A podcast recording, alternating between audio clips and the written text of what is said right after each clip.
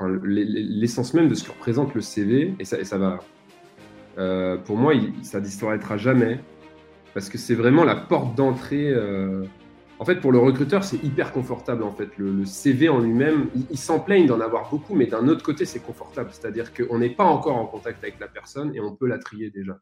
Bienvenue dans Back to the Future of Work, le podcast qui vous emmène dans les coulisses du monde de demain. Ce podcast vous est proposé par TeamBuilder, une plateforme qui améliore le recrutement et booste la coopération et la productivité des équipes grâce à des outils RH et des conseils basés sur l'analyse scientifique des personnalités. Je suis Aurélien Guillon. Passionné par la tech et les sciences humaines et fort d'une expérience de 10 ans dans le conseil en management et innovation, je pars à la rencontre d'entrepreneurs, de managers et de DRH pour comprendre comment ils recrutent, onboard, encadrent et inspirent leurs équipes au quotidien. Découvrez dans ce podcast les meilleurs outils, conseils et retours d'expérience pour les envisager dans votre business. On abordera tous les sujets et on parlera surtout de Future of Work. Là où on va, on n'a pas besoin de route.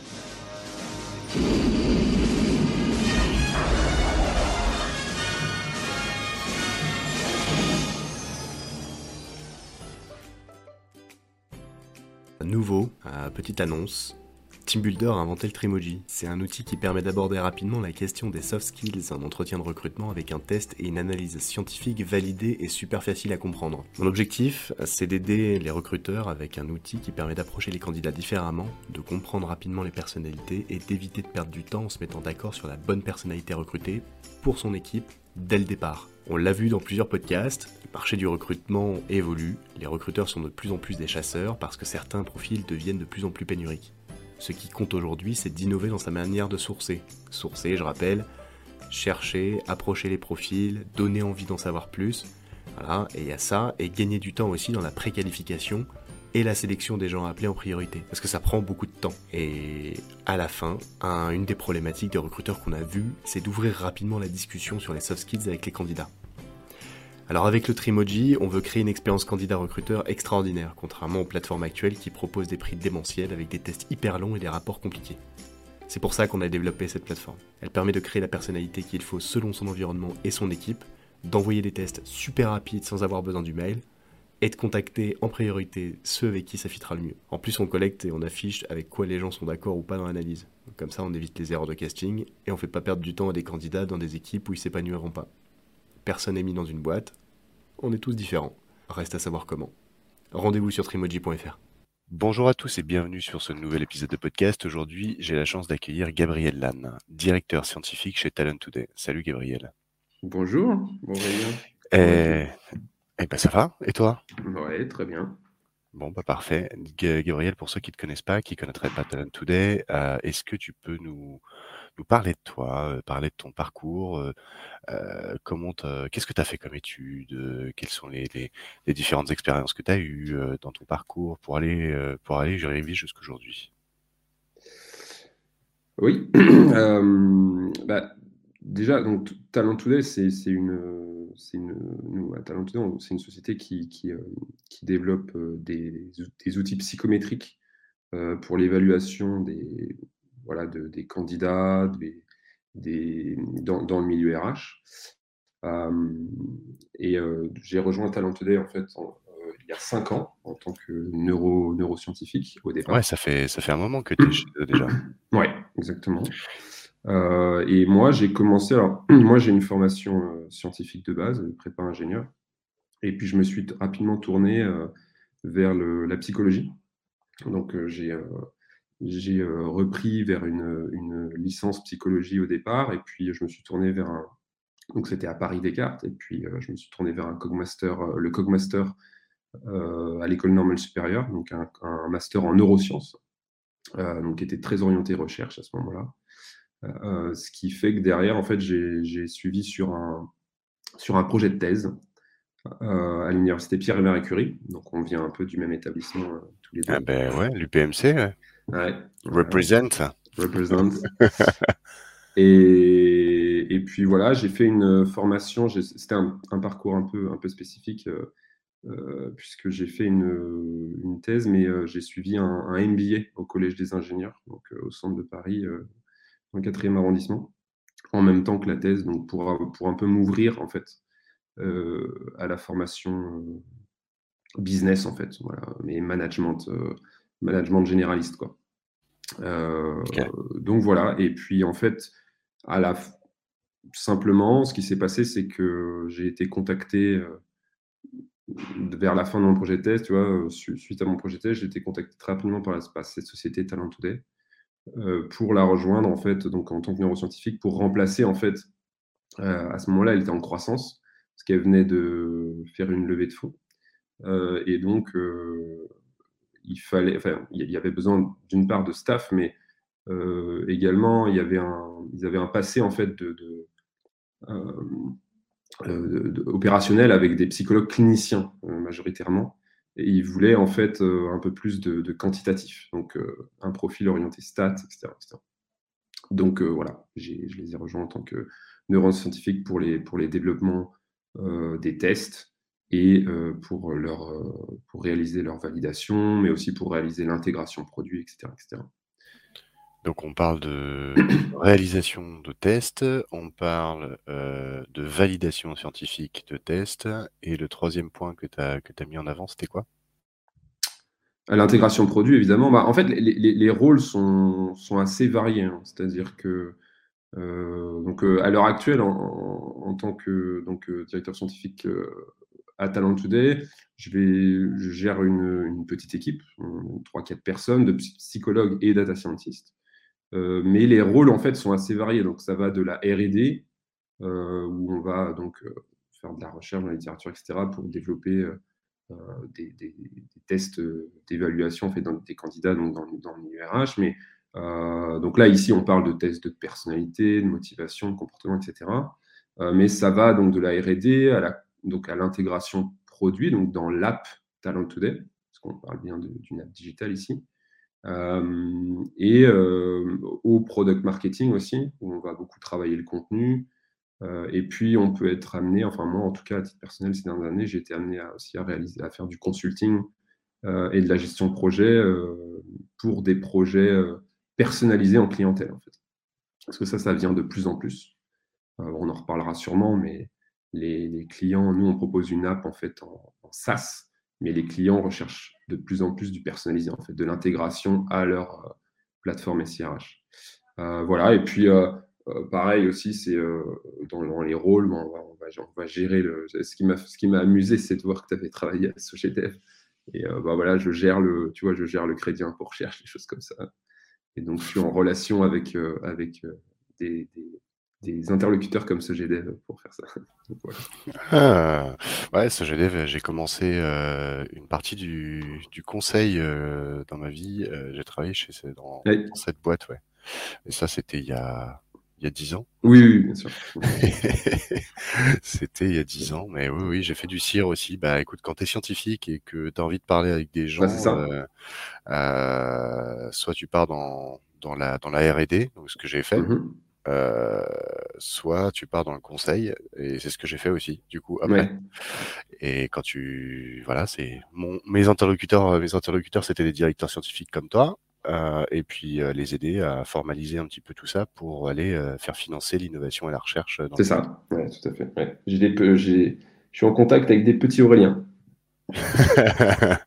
eh ben, salut de ma part alors. euh, ok, super. Donc euh, là, ton équipe aujourd'hui, c'est des psys, euh, des data scientists. Tu me dis qu'il y a de plus en plus de clients qui veulent des projets personnalisés. Alors, euh, je comprends intégration à leur plateforme, mmh développement d'API, intégration, etc. Ça, je mmh comprends. C'est toi qui, qui chapeaute l'intégration API aussi, c'est ça? Alors non, pas sur, pas sur tous ces aspects en fait. Euh, nous, on va, on, va un petit peu, on va un petit peu décliner, ce enfin, ou plutôt ségréguer ce qu'on appelle le produit en deux parties. On a une partie euh, qui va être euh, ce qu'on appelle un peu le, core product en anglais, mais un produit, produit cœur, quoi, qui, qui, va être en fait tout le contenu scientifique qui, fait partie de l'outil. Donc, à, la fois euh, en amont, les, par exemple, les, les questions qu'on peut poser dans les tests, etc., mais aussi les, toutes les interprétations qui vont suivre. Tout ça, c'est un petit peu le, contenu cœur. Euh, et la manière de mettre ça en. Euh, de faire la visualisation en fait de ces données hein, voilà, pour mieux interpréter, etc.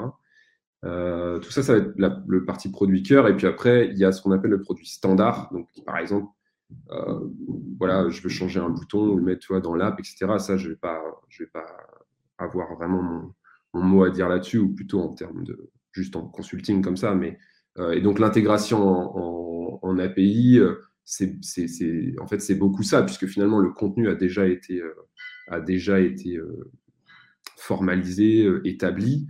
on sait qu'on va, on va, on va transmettre tel module ou tel module en API selon le contrat qui a été signé. Et derrière, c'est de la customisation, euh, c'est de la customisation, euh, on va dire, de, façade, en fait, un petit peu en, API.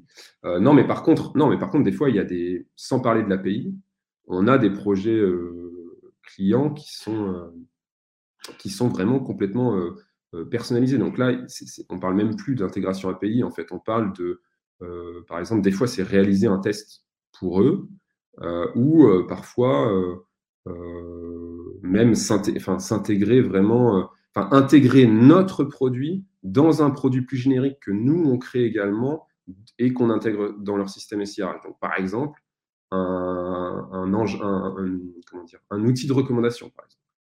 Donc nous, on ne propose pas d'outil de recommandation encore dans notre app en natif, mais il y a certains clients qui, nous, je me rappelle, donc on avait eu un client, une business school, qui voulait en fait faire de la recommandation de parcours et, euh, et donc euh, qui, euh, qui, voulait utiliser le test de personnalité et de motivation Talent to pour ça.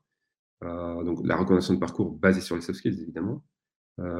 et, et donc on a, on a créé tout l'outil, tout on a même créé le portail pour, pour aller voilà pour, pour, pour, aller faire cette, cette pour passer le test, pour ensuite être recommandé vers tel ou tel parcours de la business school, etc. Donc c'est ça les projets un petit peu euh, custom qu'on a pu faire. Ok, ok, ok, ça je vois, je comprends un peu mieux du coup.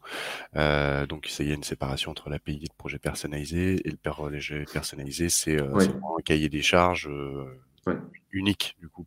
Mais c'est vrai, par contre, ça, ça, ça, souligne, un, ça souligne un fait très important, c'est que la demande, en fait, la, j'allais dire, c'est presque une baseline maintenant, la demande d'intégration en API. Ça, c'est assez amusant d'avoir vu ça au fur et à mesure, enfin, évoluer. Il y a cinq ans, quand je venais, les gens, tu vois, ils utilisaient, enfin, ça, venait même pas vraiment dans la discussion encore. Euh, on parlait beaucoup d'utiliser l'app en, tant que tel, en natif, en, SaaS, et de plus en plus, enfin, l'API, c'est une ligne de base, quoi. C'est ça, c'est que ça devient, ça devient de plus en plus euh, commun de demander, mmh. de demander une intégration pour l'utiliser en fait dans des outils que tu utilises euh, actuellement. parce que ça favorise énormément la marque employeur, parce que quand tu vas faire en intégration API, tu vas être, tu vas être seamless. Euh, enfin voilà, ça va être invisible. Tu peux même mettre éventuellement en marque, enfin des fois, des fois, hein, tu peux être demandé, alors tu acceptes ou pas, mais tu peux être demandé en marque blanche, des choses comme ça. Ah ouais, tout à fait, ouais, tout à fait du coup, toi, ça fait 5 ans que tu es chez Talent Today, directeur scientifique. Aujourd'hui, euh, j'aimerais qu'on donc t'encadres t'encadres des, des gens déjà. Donc ça, c'est donc j'ai des questions pour euh, qui vont concerner le, le management. Et mmh puis euh, et puis Talent Today, c'est quand même un partenaire de recruteurs. Donc j'aurai des questions aussi sur les recruteurs. toi aujourd'hui, les enjeux de ton métier, on les a vus un petit peu, c'est de, de, de faire en sorte de de concevoir des tests fiables, de valider la fiabilité scientifique, et puis après, derrière, de créer des projets personnalisés. Les problématiques récurrentes que, tu as dans ton activité, c'est quoi?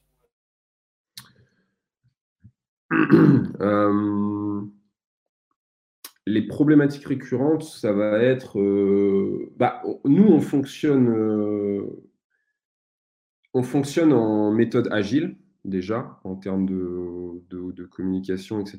Donc on a vraiment l'ensemble des outils pour fonctionner en agile. On est en communication directe avec le, produit au sens produit standard, comme je te l'ai défini euh, plus haut, et les développeurs. Euh, donc, je ne résume pas ce que c'est agile. Je pense que ça fait longtemps qu'on en parle, euh, les outils, etc. Ou tu, veux que je précise? Euh, bah, tu peux préciser, on a le Ouais, temps. Ouais, ouais.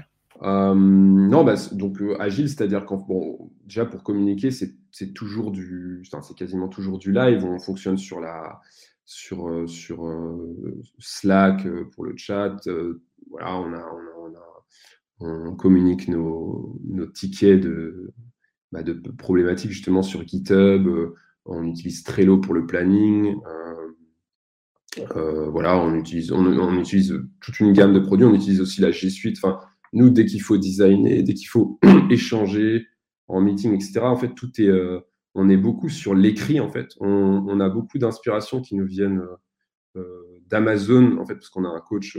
donc, dans, l'agile, on, a beaucoup d'inspirations comme ça et on favorise beaucoup l'écrit. C'est-à-dire qu'il faut que, il faut que, comme on dit, les, les, les, mots partent, les paroles, les partent et les, écrits restent. Donc, euh, on, écrit beaucoup, on écrit tout, et, euh, ça en live euh, sur, des, plateformes collaboratives comme la G Suite, etc.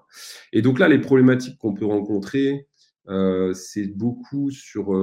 il peut y avoir parfois toujours des problèmes en fait de, de compromis en fait entre l'aspect, enfin le, le sérieux, on va dire scientifique, de ce que tu retraduis du, sérieux, enfin, de ce que tu es censé retraduire du sérieux scientifique dans l'interprétation. C'est-à-dire que ton outil, lui, il peut être validé et tout, c'est pas un problème. Mais la façon dont tu le retraduis, les mots euh, avec lesquels tu vas t'exprimer pour retraduire, c'est, il y, a, un sérieux scientifique là-dessus à apporter, mais il y a, un paradoxe avec la gestion, euh, avec le product marketing, avec la, le, comment dire, le, développement parfois aussi. Euh, il y a des contraintes dans les visuels, euh, etc., qu'on ne peut, pas, on peut pas toujours respecter ce qu'on aurait voulu au départ. Donc, il y a toujours ce compromis à faire, on va dire, entre, ouais, pas le sérieux, mais la, rigueur scientifique absolue et en fait euh, la gestion produit elle-même et le, développement produit, le déploiement, etc. Tout, tout ce qu'il faut, toutes les, les concessions qu'il faut faire au fur et à mesure. Je ne sais pas si c'est si c'est clair. Si, c'est clair, c'est rendre, en fait la solution assez sexy pour que bah l'utilisateur, euh, l'utilisateur, il aime l'utiliser et assez scientifique et précise. Mais c'est-à-dire que éviter, éviter d'envoyer de la, de la courbe, du graphique euh, incompréhensible, multidimensionnel à ton, à ton, à ton utilisateur pour éviter de le perdre, mais euh, donc simplifier ça, mais euh, en gardant quand même l'aspect scientifique. Parce que quand tu enlèves de la data, bah, tu, tu, peux, tu peux tomber dans du biais. Quoi. Exactement. Et donc, du coup, ouais, tu peux tomber dans du biais. Et du coup, l'idée, c'est de c'est toujours de faire des allers-retours justement entre le produit, les devs et le département scientifique. Et donc, moi, en tant que manager, à ce moment-là, les, problématiques que, je peux avoir, que je peux rencontrer, c'est bah, justement de, de, enfin, d'expliquer ça, de démocratiser ça aux personnes que je manage, les psychologues, etc., qui, eux, euh, parfois n'ont pas la vision globale. Euh, ce qui est normal, en fait, qu'ils ne l'aient pas, mais je veux dire, même en leur expliquant, parfois, tu vois, ça va, mettre du temps un petit peu à, décanter, euh, de vraiment comprendre pourquoi on ne peut pas dire ça, quoi, alors que c'est, d'un point de vue scientifique, c'est, ultra rigoureux. Voilà. Mmh. Je vois ce que tu veux dire. Donc, par exemple, si tu nous donnes un exemple, qu'est-ce qu'on peut pas dire d'un point de vue scientifique et qu'est-ce qui a été discuté bah, Par exemple, ouais, j'ai un exemple très clair, c'est euh, notre méthode de validation, euh, par exemple, du, test. Bah, c'est vrai que je ne suis pas beaucoup revenu sur, sur ce qu'on fait exactement. Je peux, peut-être faire un petit, un petit paragraphe là sur. Euh, Vas-y, fais donc. Fais donc. Ouais, ok, parce que c'est vrai que c'est. Alors, je te pose la question qu'est-ce que vous faites exactement chez Talent Today, Gabriel? donc oui, Talent Today, donc c'est oui, c'est une, société qui, produit, qui, délivre des, outils psychométriques pour, euh, euh, pour nos clients dans les RH et qui permet l'évaluation euh, de leurs utilisateurs finaux, donc qui peuvent être soit des candidats pour les campagnes de recrutement, soit même des étudiants dans le cadre de, business school, d'université, ou encore des, collaborateurs en fait. Euh, pour des problématiques euh, de développementales ou d'engagement, etc. Et donc, euh, ces outils-là permettent d'évaluer en fait, la personnalité, les motivations et les comportements finaux en milieu professionnel de ces, de ces individus.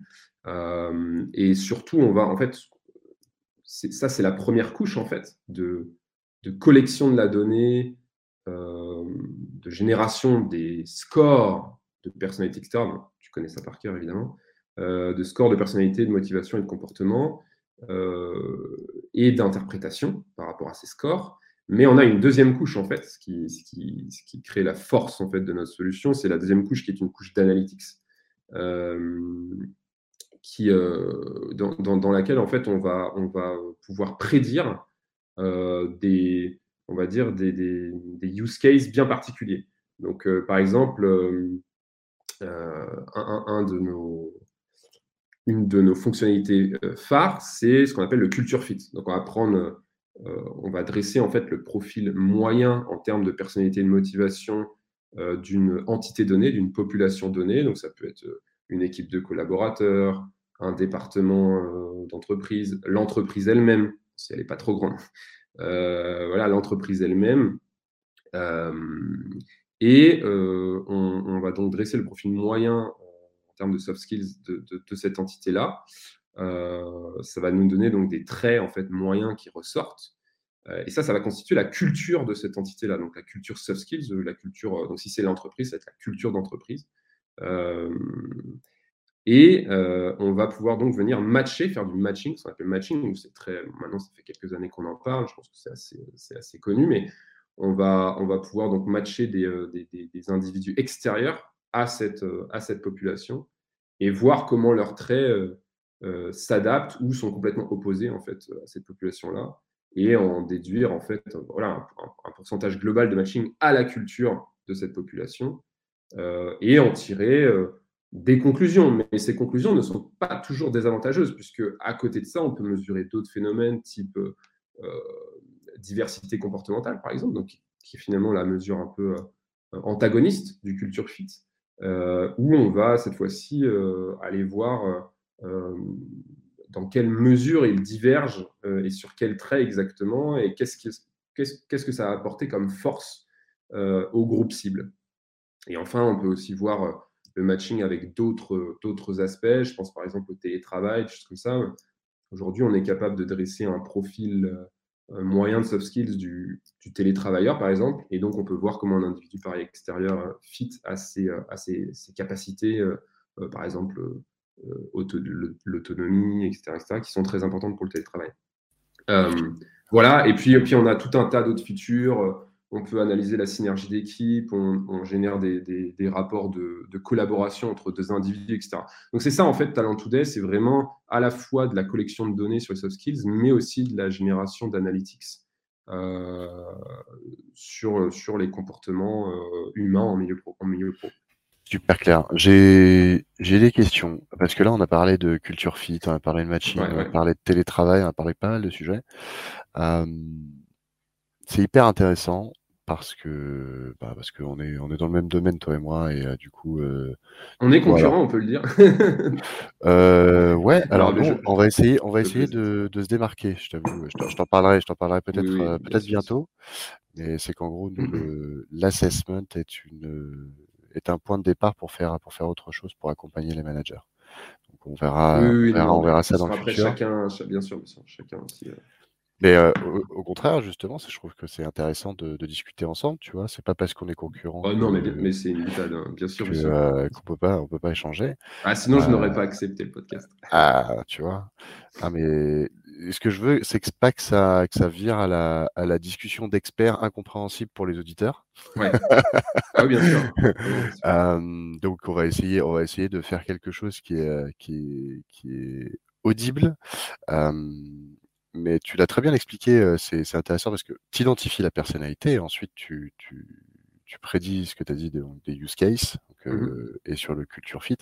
Donc quand tu dresses le profil, le profil moyen, ça, ça pour dimensionner, on va dire, cette, cette, cette partie, tu prends en compte la diversité, on va dire, des, gens, parce que le, le modèle sous-jacent que, que vous avez, c'est vous êtes parti sur votre propre modèle ou sur un modèle de l'état de l'art, du coup, sur euh, l'évaluation de la personnalité?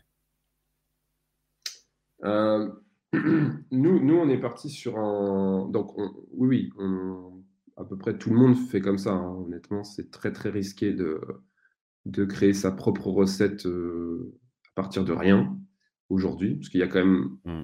plus de 50 ans maintenant de recherche là-dedans, donc c'est un peu dur de d'ignorer ça et de dire non, non, euh, moi je fais ma sauce et voilà. Ah oui, ben, bien sûr. Euh, dans la de recherche en, fait, en psychologie, dans ce qu'on appelle psychologie des, des, organisations, euh, et puis psychologie expérimentale tout court. Et donc, et donc non, non, on part de modèles donc, standards établis. Donc, nous, en l'occurrence, c'est ce qu'on appelle donc le Big Five, Five Factor Model, qui est un modèle assez connu, mais qui, qui, est, beaucoup résumé à, cette, à ce, côté 5 grandes dimensions, mais qui en fait en comporte bien plus. Et donc, on s'inspire un peu de, de ces dimensions-là. Euh, mais ça va être en fait là, où nous on diverge, enfin chacun en fait diverge quand on construit sa recette, c'est que les questions, euh, évidemment, c'est pas les mêmes. C'est-à-dire qu'en fait on, change, on adapte, on adapte les, c'est les questions en fait qui sont adaptées au contexte actuel, qui sont qui sont plus modernes, etc., euh, etc. il y a un travail de culture, il y a un travail de, de, langue, oui, voilà, un travail de compréhension, de génération, etc. Donc oui, c'est complexe à ce niveau-là. Et alors pour, pour ceux qui ne connaîtraient pas le modèle Big Five, c'est euh, on, en avait discuté avec. tu veux dire les, les dimensions elles-mêmes, pardon? Euh, ouais, enfin c'est juste pour, pour résumer un petit peu pour nos auditeurs. Euh, globalement, euh, c'est un modèle empirique, donc empirique validé scientifiquement, qui a émergé des datas qui ont été observées depuis des dizaines et des dizaines d'années qui traduit en fait des grandes tendances dans une mmh population. Et les grandes tendances dans la population, bah, tu en as cinq qui se dégagent et qui, qui, qui, sont des grands traits de caractère. Et en fait, à l'intérieur de ces traits de caractère, tu as une pondération, c'est-à-dire que tu es plutôt bas ou plutôt haut sur ce critère-là. Et vous pouvez vous imaginer que ben, du coup, tout le monde est différent, on peut pas mettre les gens dans des cases, et que du coup, sur ces cinq dimensions, en fait, il y a d'autres dimensions à l'intérieur. Donc c'est ramifié, c'est comme des, des, arbres, c'est un arbre qui cache la forêt. Il, y a mmh. une il y a une forêt de possibilités derrière. Donc, donc ça, c'est un modèle qui est, qui est empirique, qui est juste, mais qui est très complexe à appréhender. Et l'idée après derrière, c'est de prendre ce modèle, de le simplifier, de l'adapter et de le personnaliser du coup à une approche que l'on veut, que l'on veut en faire derrière. Comme là, ce que tu as expliqué tout à l'heure, le culture fit, c'est-à-dire que tu vas avoir essayé de normaliser ton test pour faire en sorte de pouvoir comparer ce qui est comparable entre les individus, avoir une fiabilité bah, scientifique validée.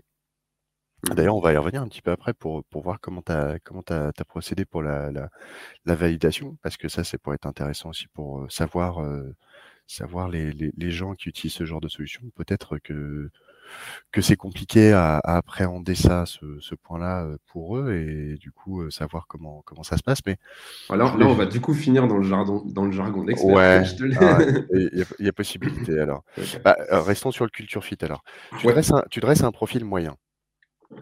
Donc, tu dresses un profil moyen, donc c'est-à-dire que tu. Bah, le, culture fit, déjà. Ah, pardon, excuse-moi, mais le culture fit, déjà, ça ne fait pas. Parce que tu parlais de validation, mais ça n'a rien à voir, en tout cas pour moi, enfin, de ce qu'on en, fait à Talent Today, ça n'a rien à voir avec la validation. La, validation du test, elle est faite indépendant, indépendamment euh, sur les questions, etc. Et le, le, culture fit, c'est un post. Euh, un, un, post delivery, quoi, si tu veux. C'est un analytics complètement euh, post-réponse au test.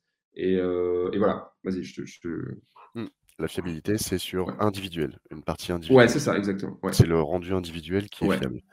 Maintenant, euh, toi, ton analyse de ce que tu en fais, justement, quand tu dresses ton profil moyen, tu fais passer un test à toute une équipe, toute une boîte.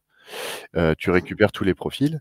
Et qu'est-ce que tu. Parce que quand tu me dis profil moyen, tu fais quoi? Tu fais une moyenne, du coup?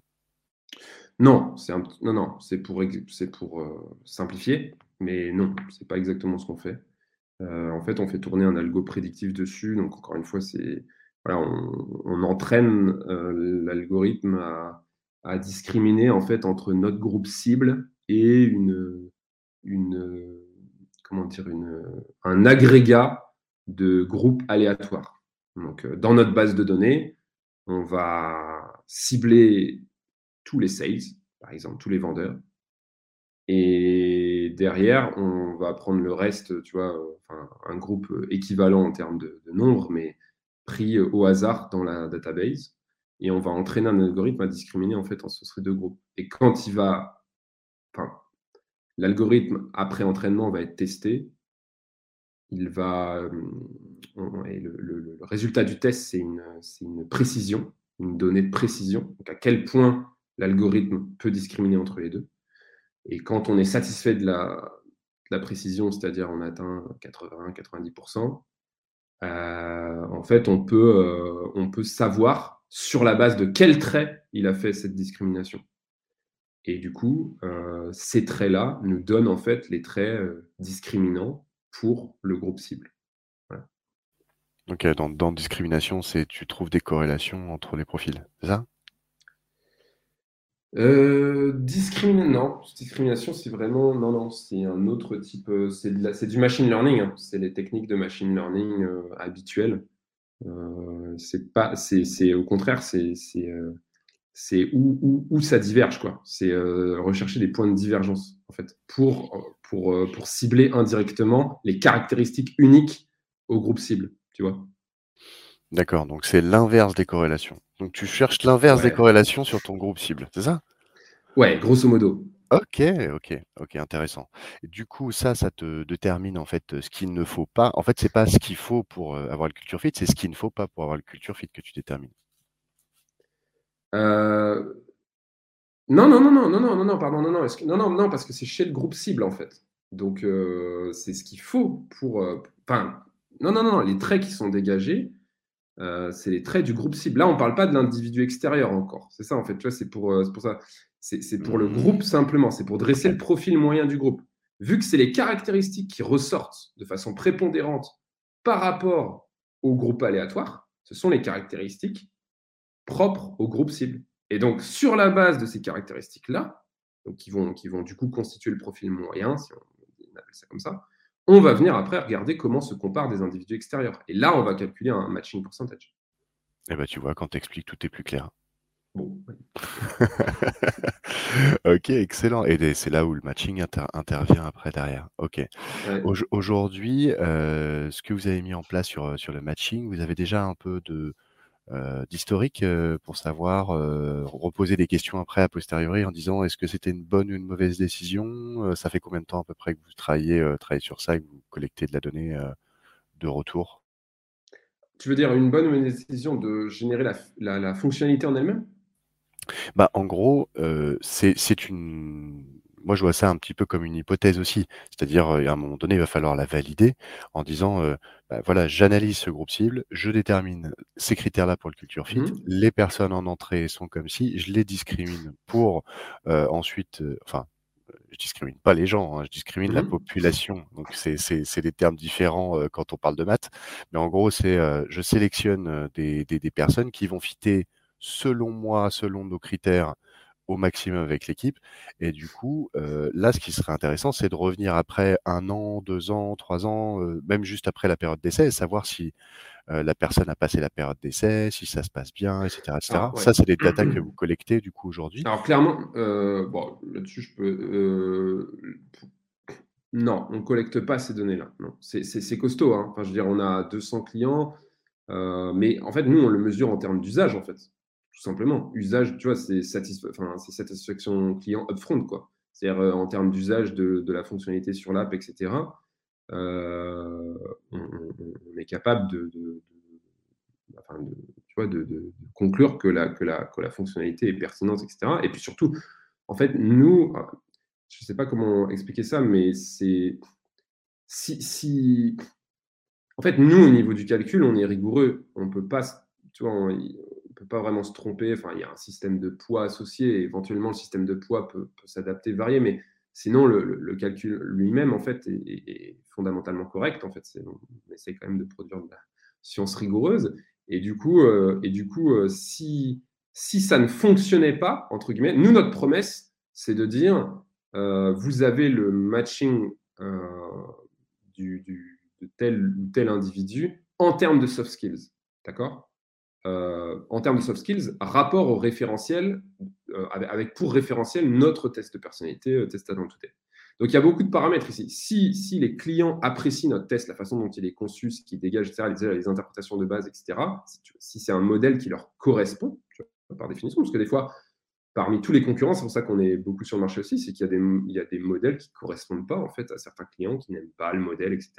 tu vois, qui l'aiment pas fondamentalement. Donc ici, pour ceux qui, l'apprécient, etc., ça devient le référentiel. Et derrière, on leur dit, bah voilà, ça c'est le matching en termes de soft skills. Donc ensuite, si j'aurais tendance à dire, c'est un petit peu rhétorique, quoi. Si, derrière, on, ce qui se passait, c'est que les, candidats restaient pas. Enfin, tu vois, il y a beaucoup de paramètres à prendre en compte en plus que juste ce, comment dire, ce, matching-là. Et ça, les clients, enfin, on les, éclaire là-dessus. C'est une brique. Nous, on, se toujours constitué comme une brique. Il y a les soft skills, mais il y a les hard skills, il y a les tests cognitifs, etc. On ne fait pas encore tout ça. et donc, donc, il y a beaucoup de paramètres à prendre en compte. Donc, mais, même si c'était uniquement dû aux soft skills, par exemple, que la personne ne restait pas, etc., ça vous savez que c'est tout le système, enfin, c'est tout le système qui s'effondre. C'est pas simplement le calcul qu'on a fait. Ça veut dire que euh, c'est potentiellement tout le modèle, etc., etc. Or, je pense que en termes d'usage, ça peut être mesuré, donc comme on a dit upfront, c'est-à-dire que si, si c'est le cas, euh, les clients vont vite abandonner le, tu vois, si c'est si ça semble, si, si c'est pas pertinent, si ça semble pas pertinent, et même sur une étude, euh, enfin les clients la font presque eux-mêmes finalement l'étude longitudinale, tu vois, c'est ils, vont ils vont, ils vont continuer à utiliser ton produit si ça marche, tu vois, au travers des mois, au travers des années. Ouais, tout à fait. je ne sais pas si j'ai à peu près. Voilà. Mais, mais voilà, c'est euh, c'est assez costaud. en, bref, c'est assez costaud à récupérer comme données. Et on préfère euh, avoir des moyens plus simples pour en fait tester à peu près la même chose. Je vois. Je vois ce que tu veux dire.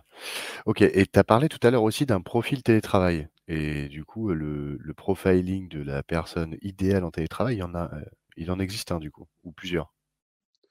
C'est une proposition qu'on a faite. Ouais, ouais, nous, c'est une proposition qu'on a faite euh, basée sur, euh, sur la littérature. Alors, c'était celui-là, il est pas. Euh, il y avait deux choix. Soit à partir des données, on aurait pu collecter tous les tous les comment dire les, les, télétravailleurs en fait de notre base, etc. Mais il y a toujours un danger. Il hein. faut savoir quelles, données on manipule parce que je veux dire, le, data-driven, c'est très euh, tendance aujourd'hui, quoi. Dire, on fait tout à partir de tout empiriquement, etc. Mais parfois, la théorie euh, peut l'emporter, c'est-à-dire que, euh, en fait, les télétravailleurs de notre base étant issus de, fonctions métiers complètement différentes, ça, ne nous a pas semblé vraiment pertinent, en fait, d'aller justement dresser le profil moyen de cela, etc., parce qu'on n'était pas sûr d'isoler euh, la, seule variable qu'on voulait étant le télétravail. En fait, on va, enfin, dans n'importe quelle étude, c'est la même chose. Il faut être sûr de pouvoir isoler la bonne variable à chaque fois. Euh, et donc ça, souvent, c'est les contextes expérimentaux dans, lesquels on, fait des groupes contrôle et des choses comme ça. Ici, on peut pas, on n'a pas ça. C'est de la donnée qu'on récupère dans, la base directement. Donc, euh, ne, sachant pas si on peut vraiment isoler cette variable, on, l'a fait de manière euh, plus théorique, donc basée sur la littérature. Des, tu vois, des traits qui sont, qui sont renforcés, plus adaptables dans le télétravail. Et qui semblent, somme toute, relativement logiques à bon nombre de personnes également. Quand j'ai cité le besoin d'autonomie, les choses comme ça, enfin, c'est, tu vois, le, besoin de, enfin l'absence de besoin de reconnaissance aussi notamment. Enfin, tu vois, c'est des trucs qui semblent assez logiques. C'est-à-dire que c'est autant de choses que tu n'as pas sur le euh, que, que tu que tu es censé avoir quand tu es sur le terrain. Ouais, bien sûr. Bien sûr. Et donc, du coup, euh, sur, euh, vous avez déterminé ce profil sur le modèle des Big Five, du coup, ce profil. Oui, toujours. Enfin, sur le modèle de notre test. D'accord. Qui s'appelle MyPrint par ailleurs. le test euh, de Talent c'est le MyPrint. Et donc, ce modèle-là, c'est notre propre recette, hein, inspirée du Wikify. Et donc, sur la base de notre propre recette, on a fait le, profil moyen du, du télétravailleur.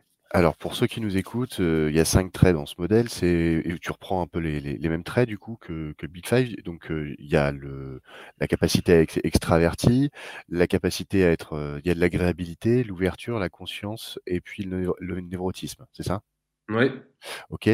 Du conscienciosité. conscience, conscience, conscienciosité, ouais. Du coup, sur, sur ces cinq critères, donc ce serait quoi par exemple sur le critère extraverti? Il faut être plutôt faible en extraversion, il faudrait plutôt être plus introverti pour être tout seul en télétravail, c'est ça? Bah ouais, alors après, en fait, ouais, c'est un petit peu plus, ouais, c'est plus on est parti du. Enfin, dans la littérature, oui, c'est plus ça marche mieux en étant introverti, forcément, parce que extroverti veut. En fait, c'est une dimension très vaste, mais ça sous-entend que tu as besoin de socialisation aussi, tu vois, extroverti. Donc bah ouais, tu as besoin de nourrir d'interactions sociales, etc. Donc tu es triste quoi, quand tu es tout seul chez toi. Bah, c'est un, peu ça, c'est un peu ça, Mais bon, c'est très vaste l'extroversion, c'est un peu le, c'est un peu la dimension piège. Hein, pour, pour euh, il, faut, il faut la mesurer parce que c'est très traditionnel, mais vu que ça regroupe, euh, enfin, je veux dire, les questions qu'on pose vont regrouper énormément de concepts en elles-mêmes c'est un peu la, la seule. Clairement, Voilà, c'est très très compliqué à, mmh établir. Du coup, sur l'agréabilité, si tu peux me définir à chaque fois le, le, le, bah, le la grande dimension. Par exemple, l'agréabilité, c'est quoi pour toi? Et puis, euh, pour ce profil de, de, de idéal de, en télétravail, euh, où est-ce qu'il se place du coup? Ah oui, par rapport au télétravail, euh, l'agréabilité pour nous, ça va être l'empathie. On avait une dimension empathique. Euh, qui est en fait le rapport, enfin, mais l'empathie, donc le mot est assez fort en lui-même, mais la façon dont on pose les questions, etc., c'est vraiment l'échelle de d'être, euh, on va dire, euh, tourné vers les autres ou non, quoi. et de prendre en considération les autres, donc l'agréabilité. pour ça, non, encore une fois, télétravail, c'est plutôt être individualiste, en fait, l'opposé, quoi. Puisque en fait, on est, tout, on, est, on, est, on est plutôt tout seul. Donc en fait, euh, on va pas. On va pas euh, je, parle dans les grandes lignes, hein, je ne parle pas au cours d'un call, tu vois, parce qu'on essaie toujours, mais dans les grandes lignes, quand tu fais du télétravail, bon, après, si après, après, il va y avoir des situations différentes. Hein. si c'est vraiment en meeting toute la journée, etc., ça peut être des choses sur lesquelles ça varie. Mais grosso modo, être en télétravail veut dire ne pas être dans le contexte social du milieu professionnel. Et donc, les gens qui vont mieux le supporter, bah, c'est des gens qui sont un petit peu individualistes, plus individualistes que, Ouais, des gens qui sont plutôt bas en agréabilité. Enfin, des gens qui sont plutôt hauts en agréabilité, c'est des gens plutôt coopératifs, bah, c'est ça. Donc on est toujours dans ce contexte. Voilà, on est toujours avec, certains besoins.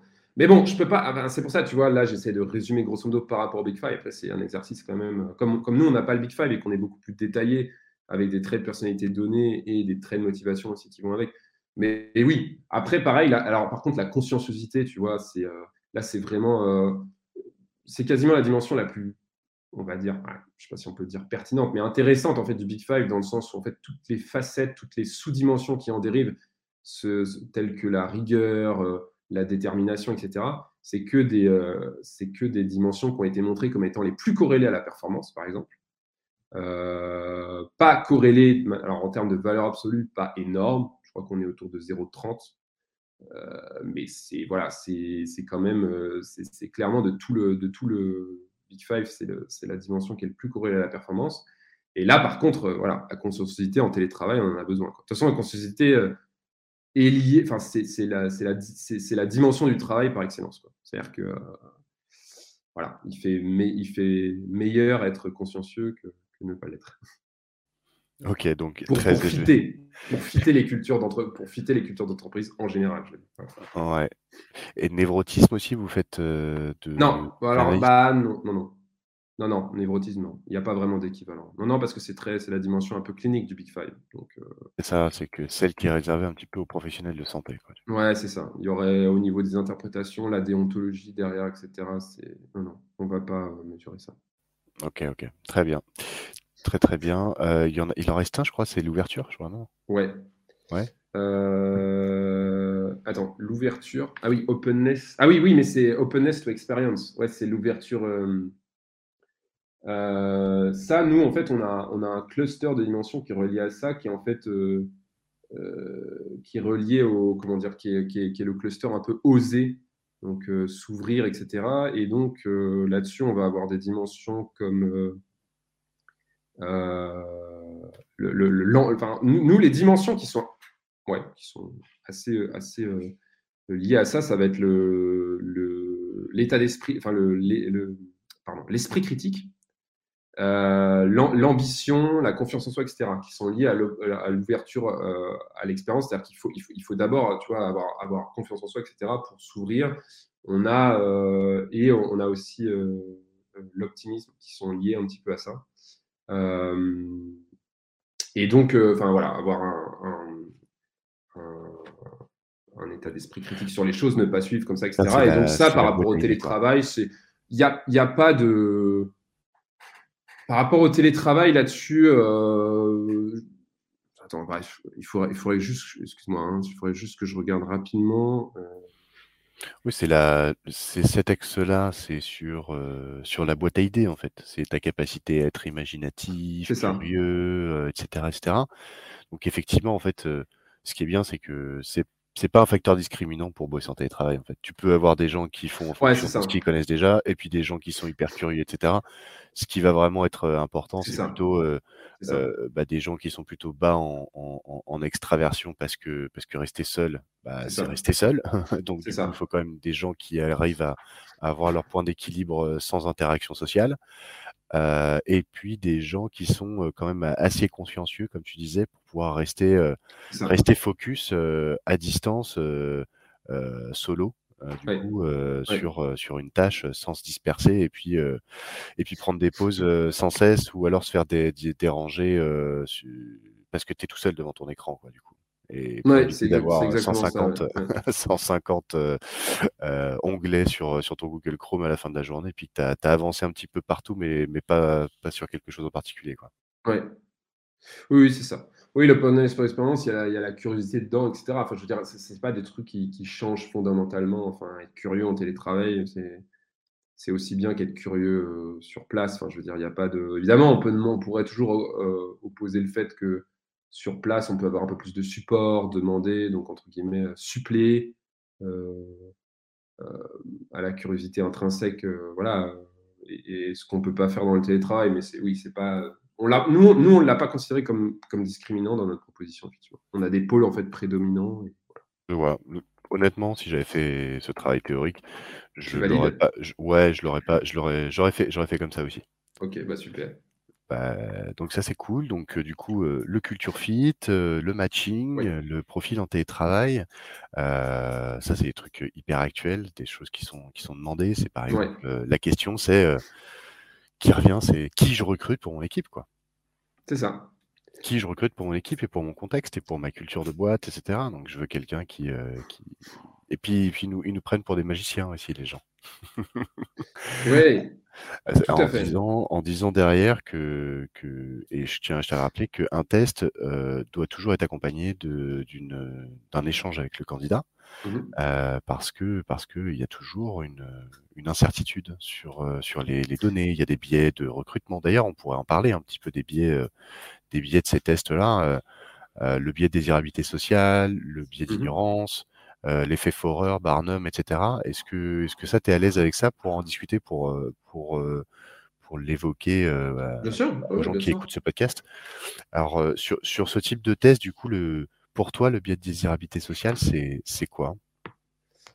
Bah, C'est simplement lire un peu trop le test au, travers des lignes du test et du coup répondre par rapport au contexte pro dans lequel on est, répondre comment dire, euh, euh, de, façon à refléter ce qu'on voudrait être plutôt que ce qu'on est réellement.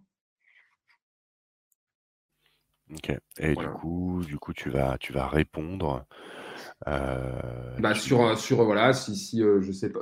Encore une fois, il faut que le test soit. Tu vois, il y, a vraiment, il y a des, il y a des critères, il y a des, il y a des, paramètres du test qui vont plus ou moins être enfin, des questions qui peuvent être parfois plus visibles que d'autres, mais, mais encore, il, faut, il faut retourner à l'origine des formats de test. Nous, par exemple, on est en format choix forcé dans notre test. Et donc là, on limite choix forcé multidimensionnel, c'est-à-dire qu'on oppose des dimensions, euh, c'est des paires de questions.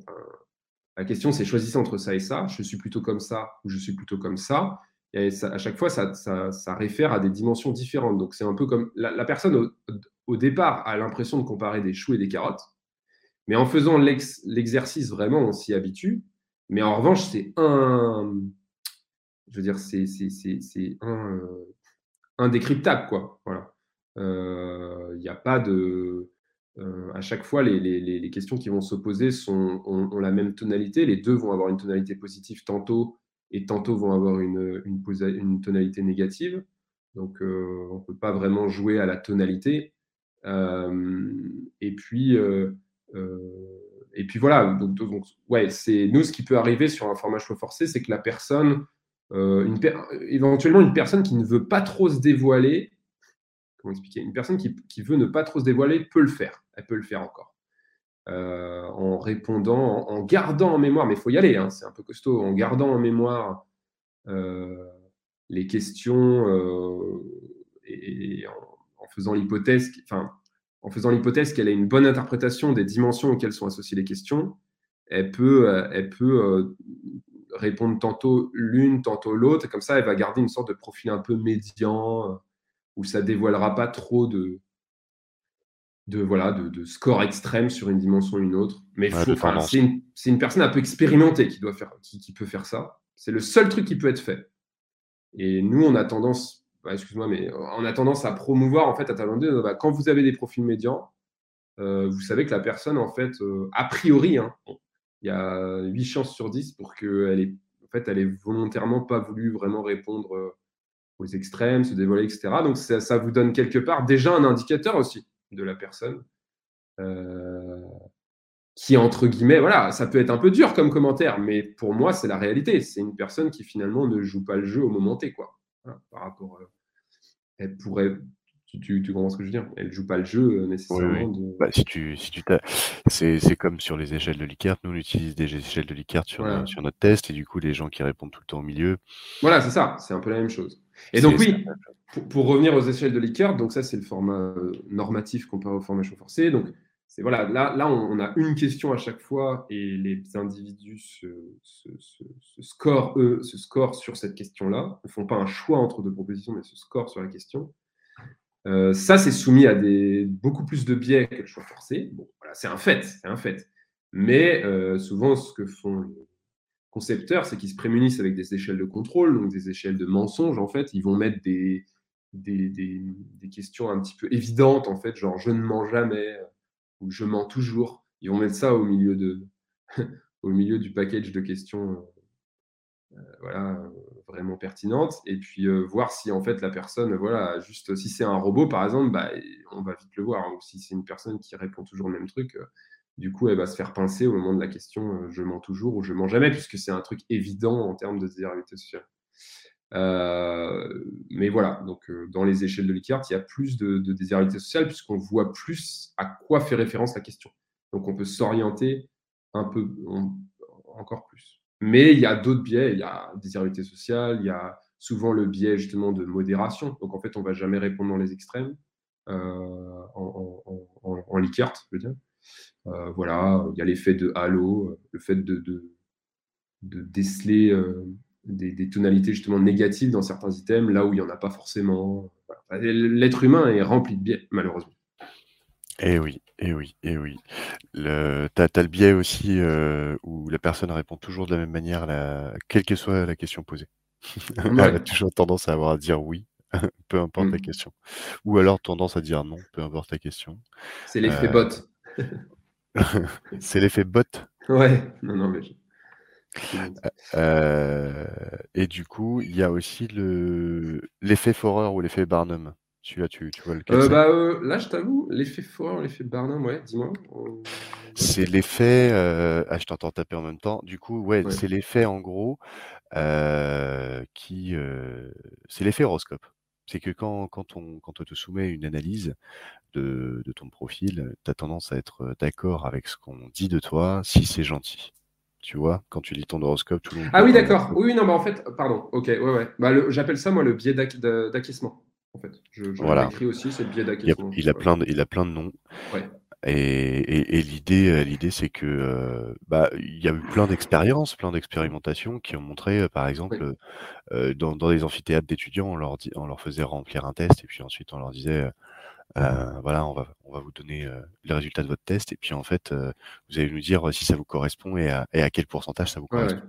Et puis, ils distribuaient à tous en leur faisant croire qu'ils allaient leur donner une analyse différente et puis en fait, ils leur ont donné à tous la même analyse.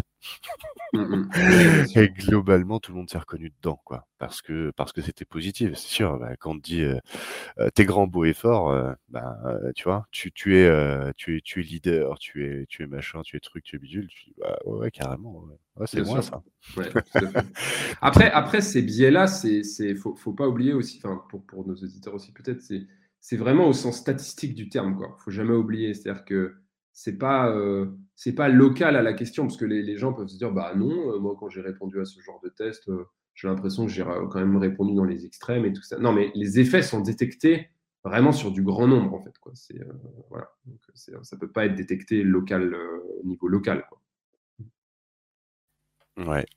Du coup, un moyen de, baisser, de baisser cet effet, euh, cet effet Forer au Barnum, c'est de, de donner en fait euh, bah, les, les, les, les, axes d'amélioration, voire entre guillemets, vraiment entre guillemets, les défauts de ces qualités. par exemple, bah, si tu es plutôt créatif, eh ben, tu auras tendance à être plutôt désorganisé. Et du coup, tu vas pouvoir aller vérifier un petit peu si, si la personne a conscience d'être déjà désorganisée, et puis si tu es tombé sur le bon profil. Tu vois ce que je veux dire? Mmh. euh, c'est une méthode de vérification. En tout cas, c'est une méthode pour baisser l'effet, c'était ce fameux effet Forer. Bah, quand tu es en liqueur, du coup, parce que je te dis qu'en fait, quand tu es en choix forcé, tu n'as pas forcément ce. Tu peux... En fait, tu peux pas, en fait, c'est par essence même du format. Tu, peux, tu, vois, il n'y a pas d'acquiescement en fait, dans le format. C'est un choix entre deux. Euh, OK, bon, bah, on a passé une bonne petite partie sur, sur, sur le présent. on est quand même sur Back to the Future of Work. Donc, puis là, c'est un peu un épisode un peu spécial parce qu'on a complètement dérivé, selon les questions de d'habitude. Mmh mais mais ça, c'est pas grave parce qu'en général, je pose des questions comment, euh, comment tu t'encadres ton équipe, qu'est-ce qui te prend du temps, qu'est-ce qui est important pour toi dans ton job, comment t'onboard des nouveaux, est-ce que tu as déjà eu à résoudre un conflit entre collaborateurs et tout ça et tout ça? ça, c'était les questions sur le management. Et puis après, tu avais sur, sur le recrutement. mais je pense que vu que le temps avance à une vitesse incroyable, que ça fait déjà une heure qu'on est ensemble, je te propose de passer tout de suite sur le futur. Mmh la question, qui vient tout de suite et que j'adore et que j'affectionne particulièrement, c'est: quels sont selon toi les processus ou les pratiques qui vont disparaître? Que ce soit dans le recrutement, dans le management etc. et puis même, à ton niveau ou pour tes clients etc.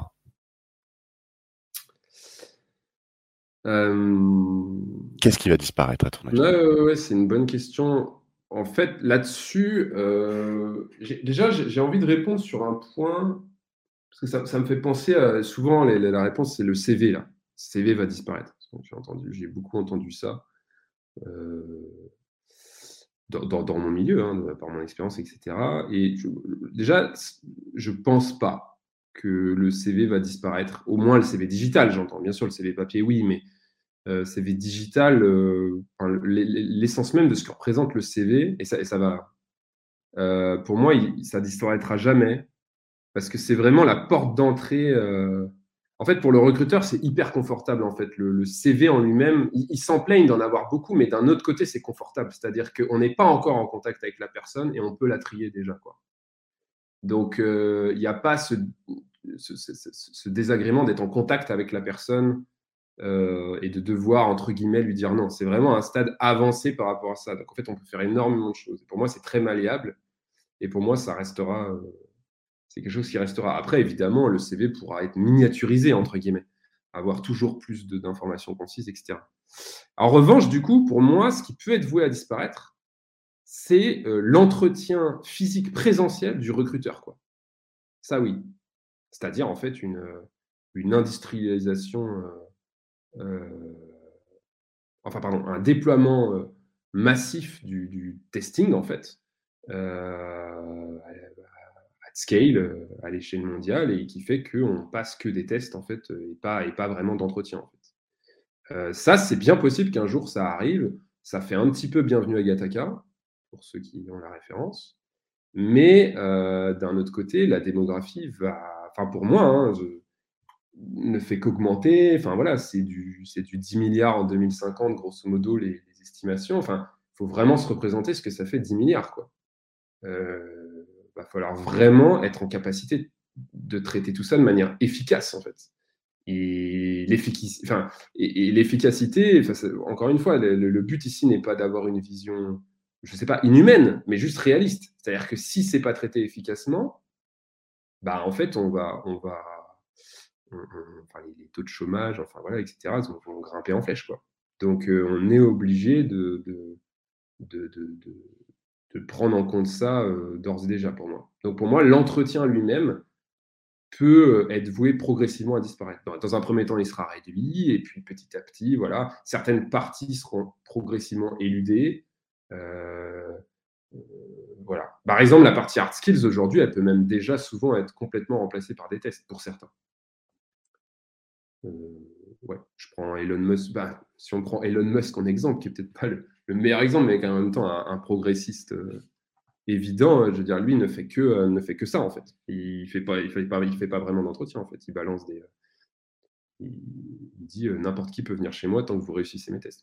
Donc voilà, un peu comment je vois les choses. Et puis, je sais pas, sur quelque chose de plus local, il y a quelque chose que j'aime à penser, c'est l'introduction progressive de la VR euh, dans le milieu euh, des RH. Et là, tu vas me dire, oh, mais la VR, la VR, c'est très. Euh, je veux dire, voilà, où est la connexion? Bah, En fait, moi, j'en vois une assez évidente qui est dans les, les, tests situationnels. Alors, je pourrais en reparler après dans les futures tendances du secteur aussi. Je ne sais pas si. voilà, mais en gros, pour moi, le, les tests situationnels qui sont quand même encore beaucoup opérés dans les milieux industriels, etc., etc., où on va, on va vraiment dans les milieux commerciaux aussi, comment vous réagissez euh, voilà, face à tel ou tel client, etc. Tout ça, ça peut être. Euh, le test situationnel lui-même ne va pas euh, disparaître, mais la méthode de l'administrer peut vraiment drastiquement changer et pour, je dirais, le meilleur dans ce cas-là, dans le sens où, encore une fois, on remplacerait une version un peu, on va dire, papier ou digital, peu importe, mais avec des questions, avec de, euh, euh, avec, avec, des questions euh, voilà, de type QCM, etc., et des bonnes ou des mauvaises réponses, alors qu'en fait, en VR, on pourrait finalement juste reproduire la situation, juste en test, que ce soit en commerciaux ou quoi, créer de l'IA qui répond en direct live par rapport au. et, beaucoup mieux. beaucoup mieux soit tester la personne, soit si c'est dans des tests situationnels pour apprendre aussi, non, pardon, le test institutionnel, c'est pour tester, mais je veux dire, le, en, termes de formation aussi, par exemple, euh, dans ce genre de cas, euh, la VR pourrait être très intéressant parce que, parce que, bah, parce que la mise en situation est juste euh, à des années-lumière de n'importe quel test digital. Je ne sais pas si, si c'est clair. Ah si, si, c'est très clair. Euh, tu sais qu'il y a une boîte, euh, j'avais rencontré dans mon ancienne vie de consultant, euh, une boîte qui faisait qui faisait de la VR, justement sur, de la VR situationnelle. alors de de mémoire, ça s'appelait Maxence, Maxence Innovation, un truc comme ça. Mmh C'était un jeune, un jeune homme, que j'avais rencontré qui n'avait pas encore lancé le projet. Je ne sais pas où c'en est aujourd'hui. tiens, je vais regarder ça d'ailleurs. Ouais, c'est ça. Si, si, bah, c'est, euh, on trouve des choses de 2018 sur lui, donc euh, je pense que la dernière fois qu'on s'est parlé, c'était, euh, c'était peut-être en 2000, 2017, quelque chose mmh comme ça, 2016.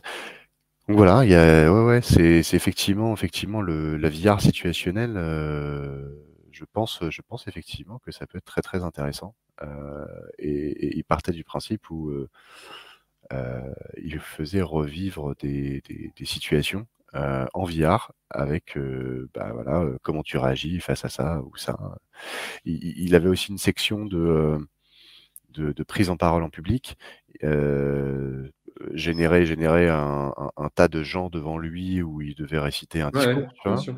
Il avait, euh, il avait aussi, euh, par exemple, euh, pour entraîner des, étudiants à, sur, sur des programmes de thèse ou ce genre de choses, à faire leur présentation mmh. devant, un jury ou ce genre de choses, mmh. tu vois. Donc, ouais, moi, je, je, suis vraiment un, partisan de cette réalité virtuelle-là. Par contre, la réalité virtuelle, enfin, voilà, j'en parle aussi parce que de toute façon, c'était devenu un, un sujet d'actualité, hein, le métaverse et compagnie. Hein.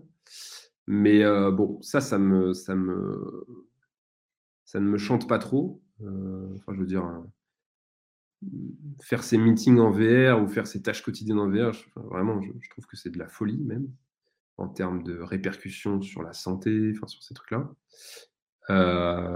mais par contre, la VR peut être très puissante dans, effectivement, dans certains, dans certains cas spécifiques. Quoi. Alors j'ai eu un exemple d'un ami à moi qui m'a appelé l'autre jour et qui m'a dit, euh, tu te rends compte en fait, la la VR là, on peut tu peux rester chez toi, tu peux tu peux être dans une pièce de 4 mètres carrés et avoir l'impression d'avoir, ton bureau, au bord de la plage, avec, heu, un truc un truc Mmh immense, mh. machin, pour bosser et et et structurer structurer tes idées, tes tâches dans ta journée et cetera. En fait, tu as un as un bureau infini dans un espace tout petit. Ouais, ouais, OK, Et un bureau où tu veux. Si si tant est que ça bloque certaines personnes de pas être de de de pas être devant l'océan pour bosser. Enfin, je sais pas, je je veux dire pour moi, bosser, c'est voilà, après après on a on a tous des idées des des façons différentes de bosser sans doute, mais, heu, je veux dire, Je après ça ça reste c'est ça reste c'est pas réel quoi. Enfin, je veux dire, c'est voilà, donc, c'est pas le vrai océan, c'est c'est tu as pas ah les bah, odeurs, ça c'est sûr. Ça donc, ça c'est sûr. non, non, mais vraiment, encore une fois, non, mais c'est pas pour faire le le React, mais c'est juste pour dire, non, puis non, mais on on on sous-estime, c'est surtout qu'on sous-estime les répercussions sur la santé. En fait, moi pour tout te dire, j'ai un casque VR, pour, pour usage personnel, et heu, enfin, dans le cadre de jeux, en l'occurrence et heu, enfin, là bon, c'est un casque, plutôt 1re génération, donc je pense que ça s'est amélioré là sur les derniers, c'est sûr, mais la motion sickness, donc la maladie liée au mouvement, les troubles liés au mouvement, comment dire? Induits dans la VR qui ne sont pas, reproduits dans la réalité que le cerveau a du mal à interpréter, c'est quelque chose quand même. Donc, je veux dire, c'est pour moi la partie un peu hardware, tu vois, de de cette enfin, au niveau mise en place et cetera, c'est si on parle de porter le casque quotidiennement, heu heu, quotidiennement, heu, ne serait-ce que 5-6 heures par jour, pour moi, c'est du délire. Mais bon, après ça, c'est mon opinion, hein, il y Mmh. aurait des é des des des des impacts énormes sur la santé. Ah bah, sur sur tes yeux aussi, enfin Sur les yeux, ça assèche, par exemple, c'est aussi quelque chose qui assèche énormément les yeux, tout à fait. La lumière, qui est diffusée dedans est vraiment très agressive. Enfin, encore une fois, agressive au long terme, quoi. On peut y jouer, on peut faire des sessions d'1 heure et il y aura pas de problème. Ouais. Bon voilà, on diverge un peu, mais c'est histoire de dire que On diverge pas, on est dans le future of work. On est vrai. on est dans le future of work, on est pile dedans là. Heu, je repars je repars juste en arrière parce qu'on a rebondi su j'ai rebondi sur la VR, mais je rebondis aussi sur, heu, sur Bienvenue à Gattaca, la la la comparaison que tu as fait avec, heu Mmh mh. Alors pour, heu, pour l'histoire, Bien Bienvenue à Gattaca, c'était le film d'anticipation là, heu, où tu sais tu en gros, c'était une société où tu avais, avais de l'eugénisme. Ils sélectionnaient les gens en fonction du de l'ADN, non, c'est ça? Il y a ça et puis, surtout on a on ouais, oui, c'est ça, c'est ça, tout à fait, c'est ça. C'était et des puis, heu, pas petit à petit, il y a une apathie, une apathie progressive aussi des des des personnes, je je je t'avoue que ça fait ça fait très longtemps, que je l'ai pas vu, mais je crois que dans celui dans celui-là, mais je confonds aussi avec un autre qui s'appelle Equilibrium, où ils s'injectent un truc pour ne plus ressentir d'émotion. Avec Christian Bale, exact, ouais, c'est ouais. ça, c'est ça et je Ouais. confonds un peu les 2, mais, heu, oui, oui, non, mais c'est Bah, ça, c'est bien l'eugénisme, Bienvenue. Gattaca, c'était, heu, s heu, créer des bébés avec, heu, un patrimoine génétique, très, en gros, c'était de l'eugénisme. C'était C'est c'était, ouais, c'est faire des bébés parfaits avec, les meilleurs de chaque, chaque parent. Mmh mh. Heu et Equilibrium, c'était une société où ils s'injectaient, quelque chose pour ne plus rien ressentir, pour arrêter les guerres. Mmh. Mais dans tous les cas, on fait référence, en fait, on va dire, à des sociétés ultra organisées, en fait, ultra structurées, à tel point que ça nous paraît inhumain vu d'ici, vu de notre, heu, époque à nous. Alors qu'en fait, ben, finalement, on est peut-être plus enfin, pour les gens de 1950, on est plus inhumains et j'en sais rien, tu vois? On est on est plus inhumains aujourd'hui et plus organisés et cetera. Ce sera toujours le dilemme, heu, de se projeter, heu, et cetera, dans le futur, quoi. Mmh et selon toi, du coup, va y avoir, heu, une multiplicité des des tests, des tests? En gros, tu auras ton tu auras une batterie de tests que tu auras passé tout au cours de ta Je vie. pense je pense qu'on va en arriver là, oui, mais encore une fois, par né enfin, par nécessité, quoi. Pourra pas trop y échapper dans le sens par nécessité. Heu, ça va être difficile de vraiment traiter, heu heu, autant de autant d'individus, heu, en même temps et cetera. Si on veut pas encore une fois, si on ne veut pas, heu parce que tout prend du temps, enfin le voilà, le le le le temps, c'est quelque chose de de de d'extrêmement d'extrêmement important. Je veux dire, si si tu passes, c'est quand même pas pareil d'aller passer des entretiens où il faut, faut, faut, débloquer des créneaux, etc., que de passer son test chez soi, etc., d'être reçu pour ce test, etc., et d'avoir une. Euh, limite pour le candidat aussi, j'ai presque envie de dire, limite, il y a des avantages pour, évidemment pour les candidats aussi. Parce qu'il va passer un test à un endroit, peut-être ne va pas être reçu, mais il peut enchaîner directement sur un autre endroit et pas être reçu. Être reçu. Alors que euh, des entretiens, pour lui, pour le candidat aussi, c'est plus long, en fait. Les déplacements, etc., etc. Pour recevoir souvent des questions. La problématique qui, qui va, qui va venir là, c'est que si toutes les entreprises se dotent de tests, euh, du coup, euh, les candidats, à chaque fois qu'ils vont vouloir postuler dans telle ou telle boîte, euh, ils vont devoir repasser du test et du coup, tu vois ce que je veux dire? Ah, l'effet d'apprentissage, tu veux dire? Alors, tu as l'effet d'apprentissage. D'expertise, quoi, je veux dire, d'expertise progressive sur les tests, c'est ça? Alors, je parlais pas de ça, mais ça, c'est ah, hyper intéressant ce que, tu ah, viens, ce que tu viens de dire. Mais on va, on va passer directement sur, sur ça. Donc, mais je, je, garde ma question, je garde ma question dans un coin l'effet d'apprentissage, c'est que plus il va passer de tests et en gros, plus il va, il va savoir les, les, comprendre et, les biaiser du coup. Oui, oui. Oui et non.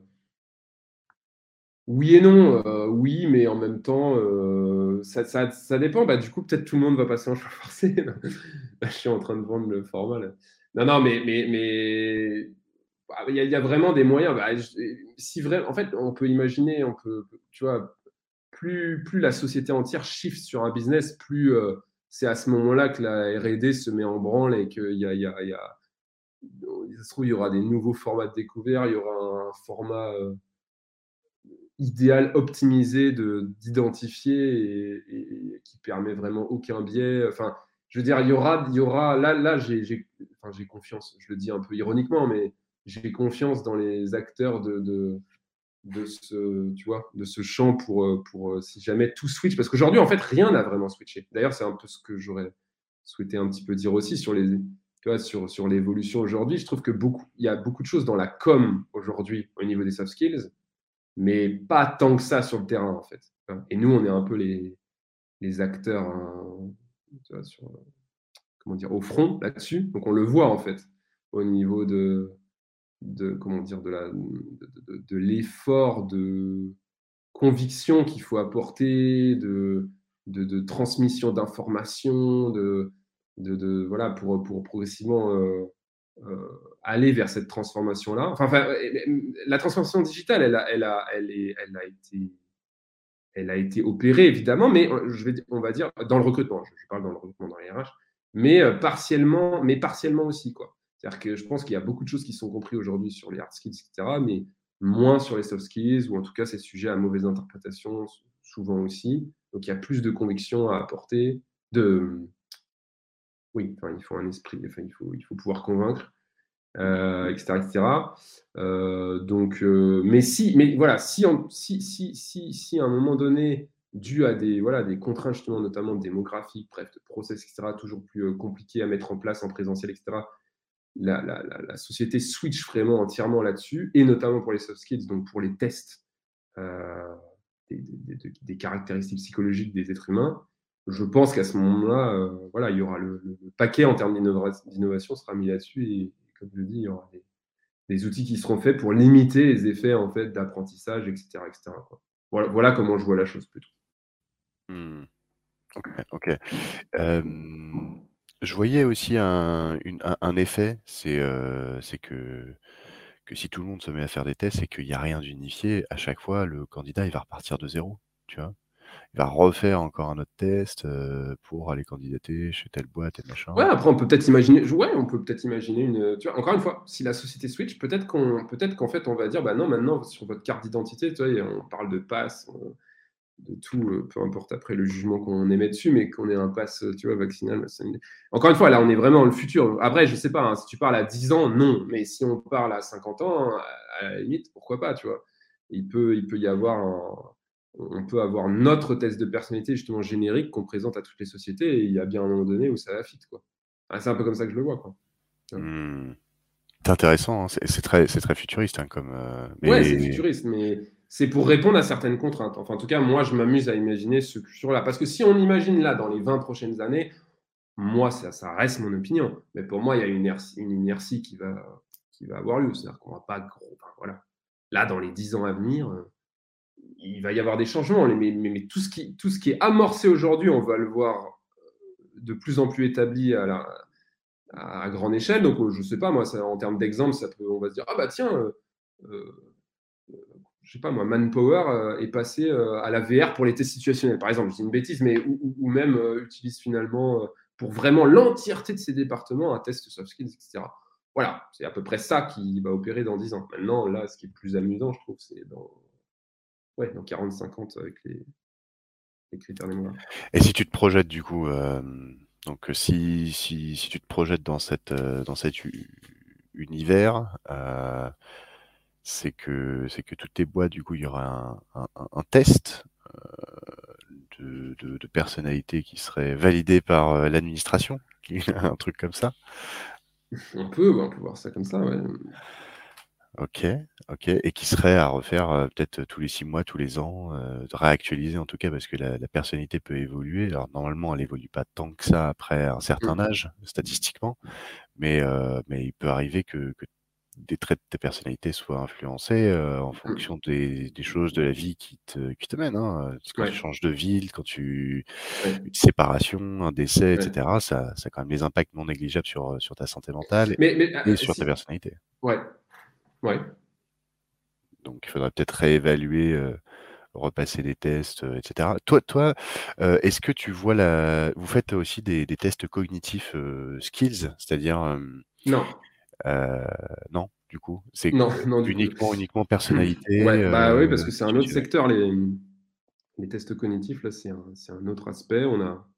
Non, bah après, là, c'est un, un choix de stratégie commerciale, direction produit, etc. etc. C'est, pas, pas que moi qui, pouvais. Euh, mais euh, c'est toute une autre approche, en fait, même pour, voilà, pour, les, pour les vendre, etc. etc. Donc, euh, au départ, ça a été quelque chose sur lequel on voulait un petit peu diversifier et on a préféré en fait renforcer en fait notre suite produit sur sur les soft skills eux-mêmes. Mais c'est ça peut ça peut faire c'est un des critères, un des paramètres qu'on prend en compte pour notre évolution produit en revanche sur les années futures, etc. Les tests cognitifs, oui, tout à fait. Bah, parce que les tests cognitifs, bon, vraiment pour, pour faire simple. Alors j'ai plusieurs choses à dire pour, pour l'auditoire parce que je me rends compte là par rapport à la vision que j'ai donnée, ça peut paraître une vision très euh, fataliste. Je sais bien qu'aujourd'hui tout est interprété, etc. Ça peut donner une vision très fataliste plus que réaliste en fait. Euh, ce que je voulais dire, c'est que c'est pas obligé d'être vu du mauvais côté de la chose, euh, cette, ce côté placement en fait systématique un peu. déjà, une chose, j'ai pas dit que les gens seraient placés uniquement sur la base des soft skills. Évidemment que les, hard skills seront toujours prépondérants. Donc ça veut dire que ça veut dire que en fait on, va pas je sais pas mais on va pas passer on va pas sauter des catégories ça ce serait le truc le plus le plus dingue quoi c'est à dire qu'on dise ah bah tes soft skills toi tu as fait des études euh, en, pour être dev mais tes soft skills disent que tu es meilleur euh, euh, vendeur tu vois. Et que du coup on, tu sois refusé pour tous les boulots de dev et bah non ça ça arriverait que si tu n'es si jugé que sur tes soft skills. Mais ça, ça ne peut arriver c'est clair. Euh, les hard skills seront souvent auront une place euh, prépondérante. Mais ensuite, toute la question, c'est dans quel environnement je vais fitter le mieux pour éviter d'avoir en fait des problèmes qui sont liés à une problématique aujourd'hui quand même, on n'en a pas encore parlé, euh, Aurélien, désolé, mais qui est quand même une problématique énorme, énorme, qui est la problématique de l'engagement en fait. C'est ça en fait. Aujourd'hui, mondialement, il y a une problématique de l'engagement. Vous avez fait un, un comment dire, un, survey en 2018 aux US, etc., on a, on a 30% des gens qui sont activement désengagés, 50% des, travailleurs qui sont euh, ni engagés ni engagés, et en fait, tu te retrouves avec 20% des, gens qui sont engagés. Justement, on allait parler de la grande démission. Pardon, ouais, ok. Donc ça, c'est massif. voilà, donc je couvre très rapidement, mais ça, c'est massif. Et du coup, c'est ça, en fait, que je veux dire, c'est dans, dans, le futur, euh, je vois des placements systématiques pour pallier un peu à ça, trouver les environnements qui fitent le mieux aux aux individus une fois que la partie hard skills en fait est gérée. Donc le dev, il finira bien dans un boulot de dev, euh, mais on espère en fait dans un environnement qui lui fit le mieux. Par contre, ce qui peut arriver, et il faut être réaliste, c'est que tous les êtres humains ont des, parfois des ambitions, on est non rationnel à la base, hein. donc euh, par exemple, quelqu'un dira bah non, moi je veux aller chez Google parce que c'est le prestige de Google qui hein, et en fait, on ne se rend pas compte que l'environnement là-bas ne nous, ne nous pas du tout. Et on ne pourra s'en enfin c'est ça en fait qui risque d'arriver. la personne s'en serait autrement rendu compte au bout, de, deux ans chez Google en disant mais non, mais en fait ça me plaît pas, je vais revenir sur. Et là, ce sera plutôt le test de personnalité qu'il dira en amont. Mais on sait très bien comment les humains réagissent à ça. C'est quand on leur dit en amont, ils ont quand même envie de faire, euh, de goûter l'expérience pour, pour voilà. C'est ça en fait le, truc. Mais le, test en lui-même, enfin cette méthodologie là un petit peu plus systématique, est censé être une win-win, une condition win-win, donc euh, gagnant-gagnant, pour les entreprises comme pour les candidats, pour éviter en fait la génération de gens désengagés qui vont en fait devenir des, ce qu'on appelle des toxic players, enfin des, acteurs toxiques sur l'environnement. Voilà. Et donc, et, euh, voilà. Et donc là, l'évolution euh, et, donc, les tests cognitifs, on en parlait juste avant, peuvent faire partie de ce package-là par ailleurs, sauf, enfin, excepté euh, excepté le fait que les tests cognitifs, c'est encore une. C'est aussi pour ça qu'on le fait pas en vrai. Euh, le, concept derrière est quand même. Euh, il y, a un, petit danger, quoi, hein, même en termes de déontologie. C'est-à-dire qu'aujourd'hui, notamment en France, il y, a, des pays où c'est bon, aux US, ils sont très très familiers avec ça. En France, on l'est un peu moins. Hein. c'est pas tout le monde qui répond présent, qui a envie de faire passer à leur candidat des tests cognitifs euh, pour, euh, voilà. Alors évidemment, euh, parce que qui dit test cognitif dit à peu près test de QI en fait. Sauf qu'en fait, on, le déguise aujourd'hui puisqu'on n'a pas le droit de faire passer des tests de QI pour des perspectives business. C'est un psychologue qui doit faire ça, etc. Et puis dans des, dans des contextes spécifiques. voilà. Donc en fait, on déguise ça. Les gens, ce qu'ils font, c'est qu'ils prennent quelques tests des échelles de QI et, et, et, ils en font, ils en font leur, petite recette. Et puis derrière, ils, ils, font des interprétations, enfin, leurs interprétations sont un peu lissées dessus, quoi. Euh, voilà, vous êtes créatif, vous n'êtes pas créatif, etc. Mais, mais l'essence derrière, en fait, c'est un test de, c'est un test grosso modo de, enfin, c'est, des, des, composants des tests de QI. Donc, euh, oui, des suites logiques, euh, ouais, des ouais, tests mémoire, des mémoire flash. Mais l'interprétation, du coup, ce que je veux dire, c'est que l'interprétation derrière est, différente aussi. Par exemple, justement, c'est plus corrélé à la performance.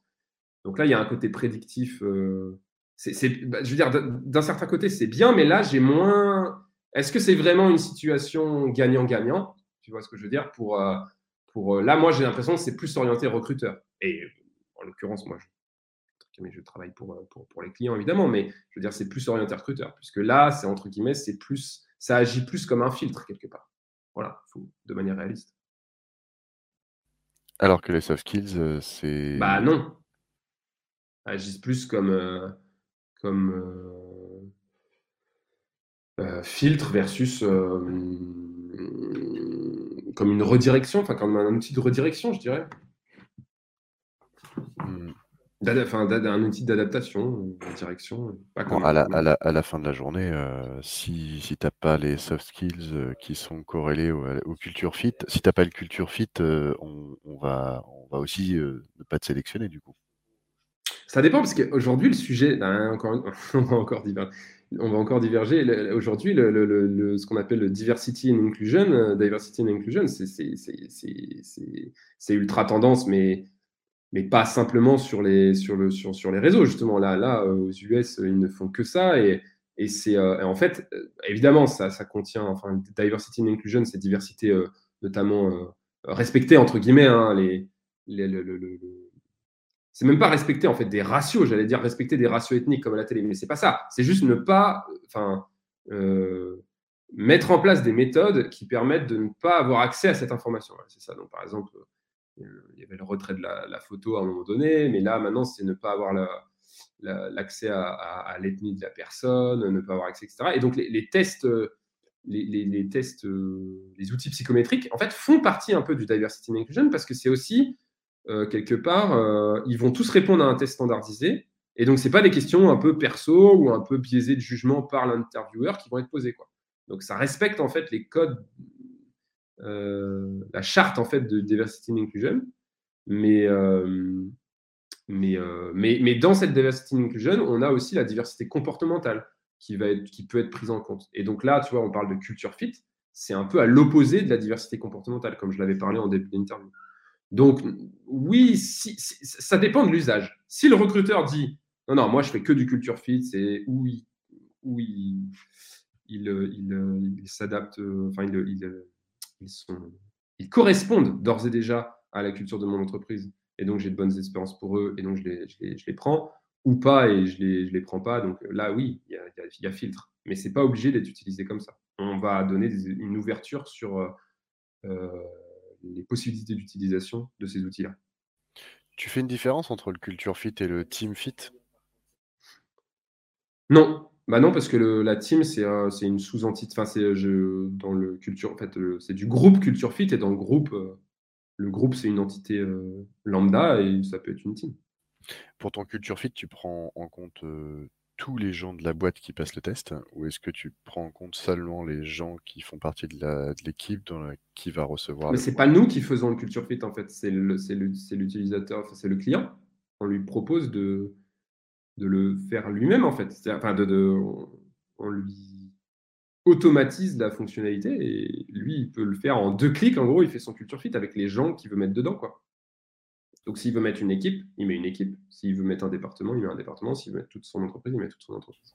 Mais qui doivent, passer, et qui doivent passer le test. Exactement, pourvu qu'ils aient passé le test. Hmm. Et faire passer un test en interne, du coup, euh, ça, c'est bien perçu le test Talent Today en interne dans les, dans les boîtes? Il y, a, quand même un peu de com à faire euh, et de réassurage quand même. Euh, oui, bah, mais tu veux dire, enfin, euh, comme test de personnalité en général, non, on a passé un peu la phase quand même de réassurance pure sur le test. Enfin, les gens sont quand même un peu aware, quoi. Enfin, au courant quoi, que, que, que, que, le, que, les tests existent, etc. Donc, euh, le, sur le test en lui-même, non, mais il y a beaucoup de questions par rapport à l'utilisation de, euh, de l'app ou, au déploiement en général, en fait. Sur, euh, plutôt dans quel type de process ça doit être passé et quel type où c'est pas forcément utile, etc. Et surtout des questions sur, sur quelle valeur ajouter dans certains process, etc. où il faut, il faut répéter plusieurs fois. Mais je veux dire, le test en lui-même, euh, moins qu'au moins début, si ça peut répondre à ta question. Ok. Ok. du coup, du coup, c'est hyper intéressant parce que parce que tu dis, tu viens, tu viens de dire que en gros, euh, les gens sont de plus en plus aware, c'est-à-dire euh, de plus en plus habitués à passer ce type de test. Ça fait pas peur aux, collaborateurs de passer ce type de test. est-ce que, est-ce que selon toi, ah, pas, pas, vraiment. Alors, pas vraiment au courant parce qu'ils sont habitués à les passer au courant, parce que comme je l'ai dit avant, la communication a énormément augmenté. Aujourd'hui, la communication autour de ça fait vendre, clairement. Et du coup, tout le monde est au courant que ça existe. Donc, on va peut-être tomber sur des gens qui ne les ont pas passés, mais ils sont préparés, ils sont amorcés. C'est ça que je veux dire. Donc, en définitive, sur le terrain, c'est pas comme il y a, y a, moins de réassurance à provide sur, sur le, à, à pourvoir sur le, sur la passation ouais, du test en lui-même et qu'est-ce que c'est que ce test-là, etc., par, rapport à il y a 5 ans. Parce que la communication a énormément augmenté. Mais moi, ce que je reproche par contre, c'est que l'utilisation sur le terrain reste partielle. Quoi. Les gens Bon, après, voilà, là, on va, on va voilà, mais parce que parce que c'est un, un, tu vois, c'est un, un secteur de sciences humaines, de sciences un peu molles, que on a beau dire que le truc est validé 100 fois et que c'est pas du tout pareil de que d'aller passer ce genre de test où la personne subisse un entretien euh, avec des questions voilà, euh, d'intervieweurs qui vont être forcément. Voilà, il y aura des biais de perception, il y aura des biais où, les questions ne seront pas exhaustives, n'auront pas pu couvrir tout ce que le test peut couvrir. Euh, on, a, beau répéter ça, etc. C'est vrai qu'on on, est quand même dans un secteur où voilà, il y, a, beaucoup dans les RH, voilà, il, y a, même il y a des personnes qui se pensent psychologues, quoi, un peu. Ça arrive souvent et donc qui, euh, voilà, qui, pensent que, tout va bien euh, sans ce genre de sans ce genre d'outils, etc. Et, euh, et, par ailleurs, qui vont dans la, foulée exposer d'autres problèmes qu'elles ne pensent pas relier, tu vois, à ce qu'elles ne pensent pas relier à ce genre de, solutions, alors qu'elles le sont complètement. Donc il y a de l'éducation sur, il y a de l'éducation la, sur, sur la sur la valeur ajoutée dans certains process, quoi. Voilà, dans, des, process spécifiques. C'est quoi, par exemple, la, situation dont, tu parlais? T'en pensais à une en particulier? Non, j'en pensais pas une en particulier, pour être honnête. Euh, de, de quoi? De situation où, où, en gros, elle avait un problème, mais euh, Mmh. elle pensait pas que ce serait relié. Bah, par exemple, non, mais parce que en fait, des fois, c'est dérivé. On parle de recrutement, et puis euh, donc elle dit non, non, moi c'est bon, mais, mais recrutement, je l'ai fait, etc. Et puis, euh, tu vois, la, la- la phrase d'après, ça va être non, moi, euh, mes problèmes là, c'est plus. euh, Donc, elle, je veux dire, à la, recrutement, elle va dire bah, j'ai presque pas besoin de talent today, quoi. Euh, mais c'est parce qu'elle n'aurait pas compris, en fait, elle n'a pas compris. Enfin, par exemple, nous, on ne fait pas que dans le recrutement, on fait dans le développement, dans le coaching, etc., dans le learning, etc. Donc, euh, c'est un ensemble et c'est ce qu'on présente. Mais donc, euh, souvent, c'est associé recrutement. Et du coup, après, elle va nous dire euh, Ouais, par contre, moi, j'ai pas mal de, euh, euh, de conflits. euh, voilà, il y, a- des conflits, j'aimerais bien pouvoir les gérer, etc. Et en fait, elle fait pas la connexion, quoi. Mais madame, euh, quand les, voilà, encore une fois, on peut, on peut, on peut faire passer ce type de thèse, générer un rapport de collaboration, etc. Voir, et vous, ça vous donne des indicateurs de où ça diverge et qu'est-ce que vous pouvez faire par rapport à ça. Donc, euh, c'est un peu ça que je veux dire, c'est entre recrutement, développement, vraiment trouver où est la valeur. Euh, les gens ne le font pas pour toi, quoi. Mais ça, c'est, voilà, il y a beaucoup, il y a beaucoup de business où c'est le cas, mais je trouve que par rapport à la communication qui en est faite, euh, il y a un différentiel qu'on observe. Voilà, je m'arrêterai là. Ouais, c'est complexe de faire comprendre, euh, de faire comprendre. euh, en fait, c'est multipotentiel. C'est-à-dire qu'à ça. partir, à partir de l'analyse d'une personnalité, c'est c'est tellement tellement riche comme source d'information que tu peux faire à peu près tout ce que tu veux. Et tu peux partir à peu près dans n'importe quelle direction. Et du coup, ce qui peut perdre les gens, c'est que de se dire, euh, bah toi tu fais ça, et ils retiennent en général le premier truc que tu leur dis. Oui, ça. Et ils imaginent pas que qu'en fait, bah, cette base est capable de de de répondre à une une tonne, une tonne, une tonne, une tonne de questions. Alors, pour un pour un manager, les questions qui se posent, c'est, «Qui je recrute pour mon équipe? Quelle est la Mhm. personnalité qui va fitter le mieux avec mon équipe? Quand je vais faire du staffing de projet, quelle est la personnalité que je vais mettre ensemble sur un projet long terme, court terme, moyen terme, pour faire en sorte que ça que ça fonctionne? Heu, quelles sont les compétences, heu, que je vais mettre sur ce projet? Qui est, heu, forte sur cette compétence ou qui aura l'appétence pour se développer sur tel truc et tel truc? Qui a une courbe d'apprentissage? Qui, qui n'a pas envie d'évoluer sur tel tel truc?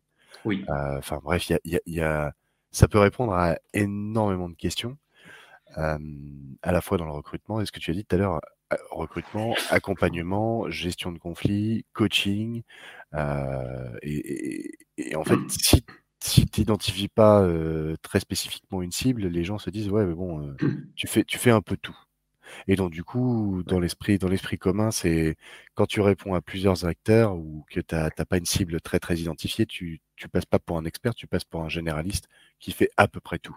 Tout à fait, c'est un peu ça. C'est le mais c'est c'est c'est pareil, c'est, heu, quand tu as trop de choix dans une carte, heu, bah, tu tu te dis, heu: «Bon, bah, en fait, c'est que des plages surgelées», alors que quand tu as que 3 trucs sur la carte, tu te dis: «Bon, bah, c'est fait maison». Oui, oui, bien sûr, non, non, bien sûr. Oui, oui, non, mais je, je, je ne dis pas. Oui, bien sûr, bien sûr. Non, mais je ne dis là, je ne faisais pas. euh, euh, bien sûr, enfin, c'est, à- à la solution de préciser, de spécifier, de préciser aussi, bien sûr. Mais euh, vraiment, moi, ce qui m'intéressait de voir, c'était communication versus euh, awareness de la valeur sur le terrain. Voilà, c'est ça. C'est vraiment ça. Parce que Ouais. vraiment, la communication, par contre, elle est, elle est, elle est massive, quoi. C'est ça que je veux dire, Mhm. sur les réseaux, etc. Si tu devais, heu, inventer quelque chose qui te ferait gagner un maximum de temps ou qui te faciliterait la vie, ce serait quoi?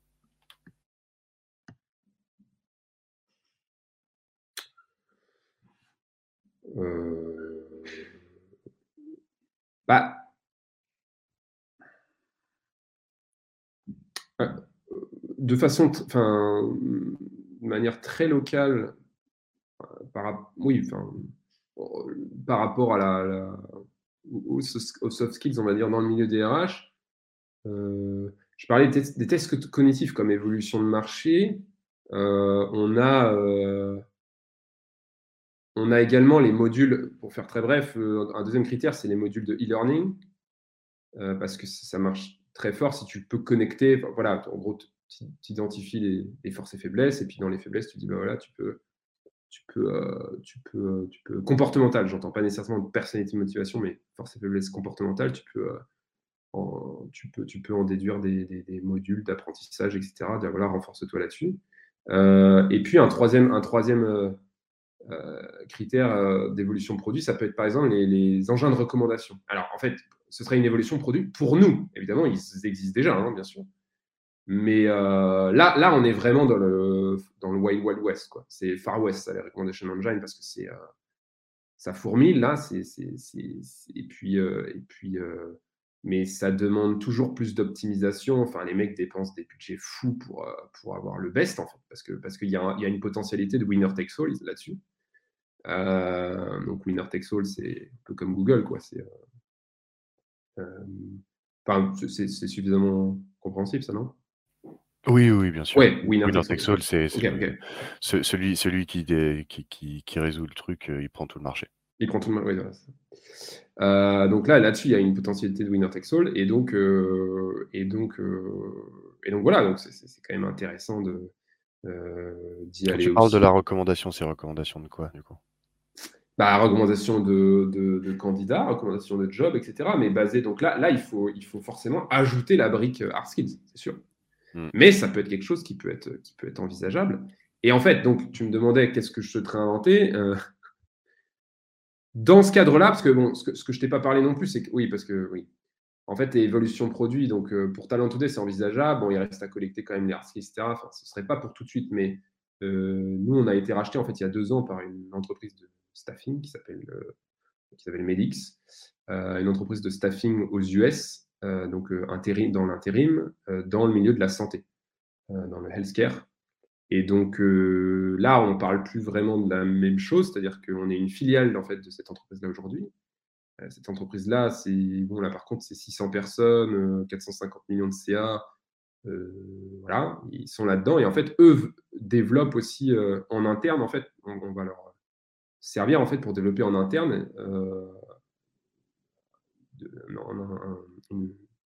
un, recommendation engine.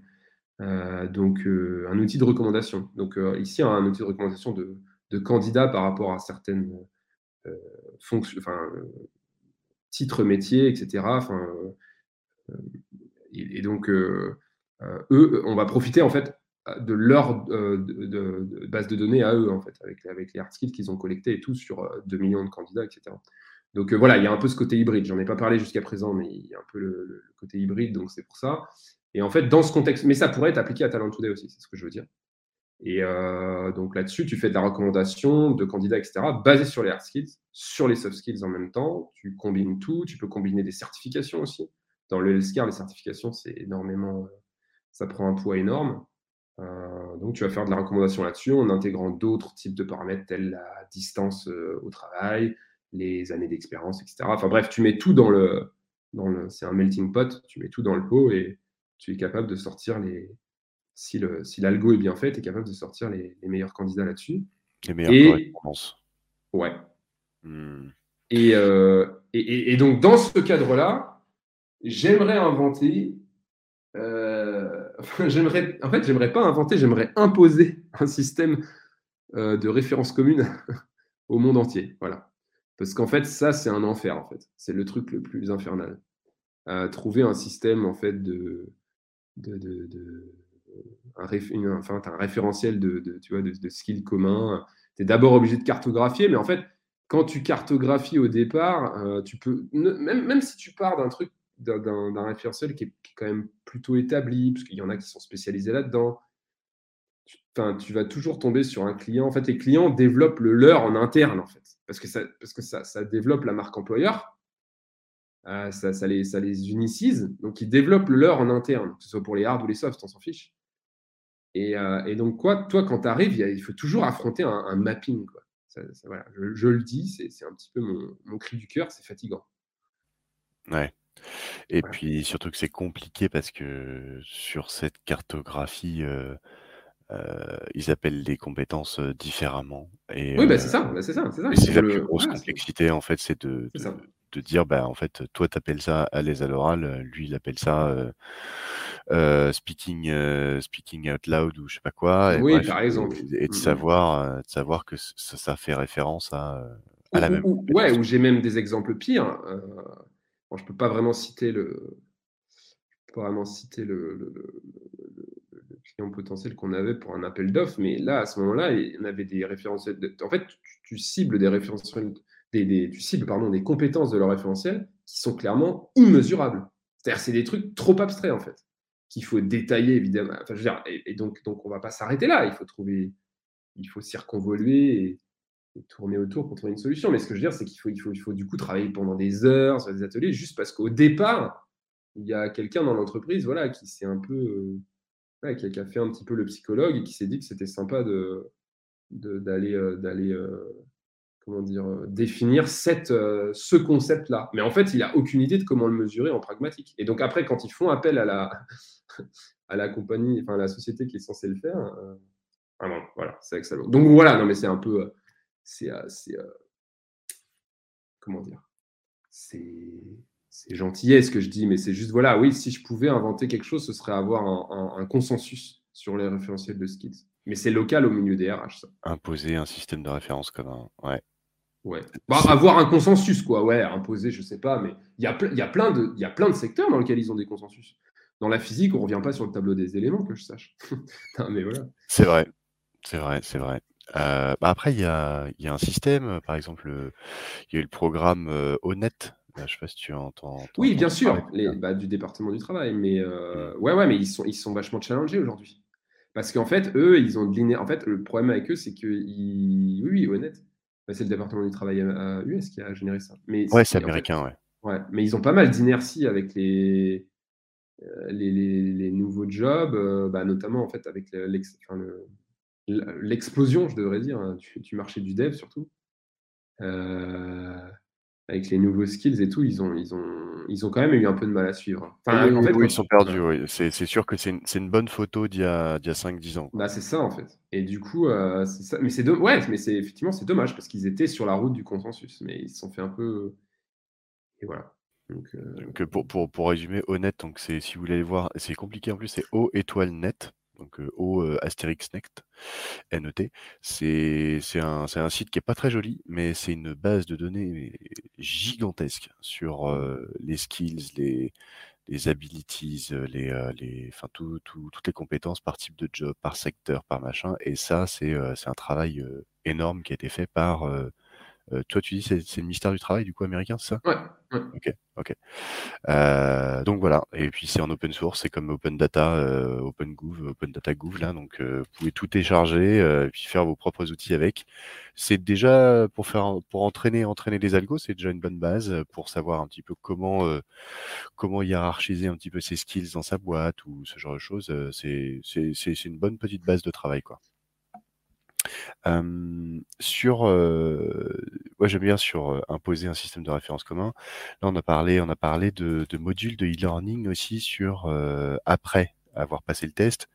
C'est intéressant comme idée ça, de Ouais. dire bah tu passes une, tu passes un test, une analyse, soit le plus, c'est du développement personnel quoi. C'est soit le plus le plus honnête avec ça, avec avec le test, et puis après derrière, je te fournis du contenu pour euh, t'améliorer sur tes Ouais. axes d'amélioration. Mm, mm. Je trouve Alors, que c'est très. Je trouve, à titre personnel, je trouve que c'est c'est quand même très complexe à faire. Euh, Mhm. Je suis pas sûr. Je suis pas sûr qu'on est très gra- qu'on est très qu'on qu'on soit très granulaire aujourd'hui, en fait, voilà, dans la façon de le faire. À mon avis, c'est très grossier, un peu comme tu l'as dit tout à l'heure. euh, tu vois, t'as as cinq enfin, euh, euh, tu vois, le truc, et du coup, tu peux renvoyer vers cinq euh, types d'e- d'e-learning différents. Enfin, je, plaisante quand je dis ça parce que je sais qu'il y a évidemment qu'il y a beaucoup plus qui est fait, mais dans quelle mesure c'est vraiment en lien, voilà, avec les forces et les faiblesses? Enfin, tu vois que la recommandation est vraiment on point, c'est ça que je veux dire, parce que je pense que que ça reste très complexe, mais clairement c'est un secteur en expansion et donc à explorer et tout, et assez intéressant, je pense, ouais. Avec un énorme travail de référencement euh, de tout Ouais. ce qui existe en e-learning. Ouais. parce que c'est Ouais. ça qui va être la plus, euh, le plus compliqué. Parce que toi, ce que tu sais faire, c'est évaluer la personnalité, voir les Bah oui, d'amélioration. oui. Mais maintenant, qu'est-ce que je mets comme, euh, comme contenu en face de l'axe Bah oui, bien sûr. Et puis, et puis là, il y a, il y a tout un autre champ de contrôle qualité, en fait, parce que le champ de la formation est quand même aussi en pleine expansion maintenant, avec tout un tas de niveaux variés en termes de qualité. Donc, euh, voilà. Quoi. Bien T'as t'as un point aussi, c'est on dit tout on dit souvent et puis moi aussi je le dis d'ailleurs, c'est il est plus facile de développer ses forces que ses faiblesses. Parce que axe d'amélioration, ça fait penser un peu à faiblesse, donc heu, on pourrait déjà identifier des forces et et et et bosser encore plus, heu, ses forces, du coup. Heu, oui. Oui, oui, tout à fait. Ou on peut les oui, non, bien sûr, ça n'exclut pas. Oui, oui, oui, je sais pas oui, tout à fait. Après, nous, en fait, sur hem, dans le modèle MyPrint, on a on a un petit peu cette, heu, je sais que je dis pas qu'on est les seuls à le faire, mais qu'on c'est quelque chose, heu, que les que nos clients retrouvent pas toujours chez les autres, c'est qu'on notre modèle va un peu plus loin où, en fait, donc chaque dimension, en fait, de personnalité sont bipolaires. Donc par exemple, je sais pas, je vais prendre, je vais prendre, par exemple, l'échelle de la détermination. Heu, l'échelle de la détermination, en fait, on va opposer, heu, le fait, bah, d'être déterminé, simplement, heu, au fait d'être plutôt opportuniste. Donc le fait de pouvoir, de pouvoir, comment dire? Se désengager d'un projet, qui peut être compliqué, des choses comme ça, au profit de, d'opérations, plus profitables pour la personne. Heu, c'est aussi en vrai, le terme est vu d'une façon négative, mais en fait, ça peut être complètement une qualité, en fait, puisque sur des projets, des fois, heu, très, heu, fastidieux et cetera, ou qui, en fait, vont mener à pas grand chose, heu, et qui sont sus comme menant à pas grand chose, en fait, heu, il y en a personnes qui vont qui vont s'obstiner alors que d'autres vont pouvoir rebondir et cetera. Heu, et donc c'est même une qualité qui est l'opportunisme, c'est finalement une qualité, de beaucoup d'entrepreneurs, de de de de gros sales et cetera, en fait, sans le sans le et eux mettent un peu, heu heu, la détermination, c'est toujours vu comme, tu vois? Mais parce que c'est très enfin, c'est le trait méta, c'est-à-dire, oui, dans la voie générale dans laquelle je me suis engagé, j'ai été déterminé. Oui, c'est une continuité, mais le trait, en fait, qui, pour à l'échelle du projet, on va on va on va souvent retrouver ce trait un peu opportuniste. Bref, tout ça pour dire, heu, les forces, heu, associées donc par exemple, on va souvent associer la détermination comme une force, mais en fait, elle peut mener, comme je l'ai dit juste avant, à l'obstination.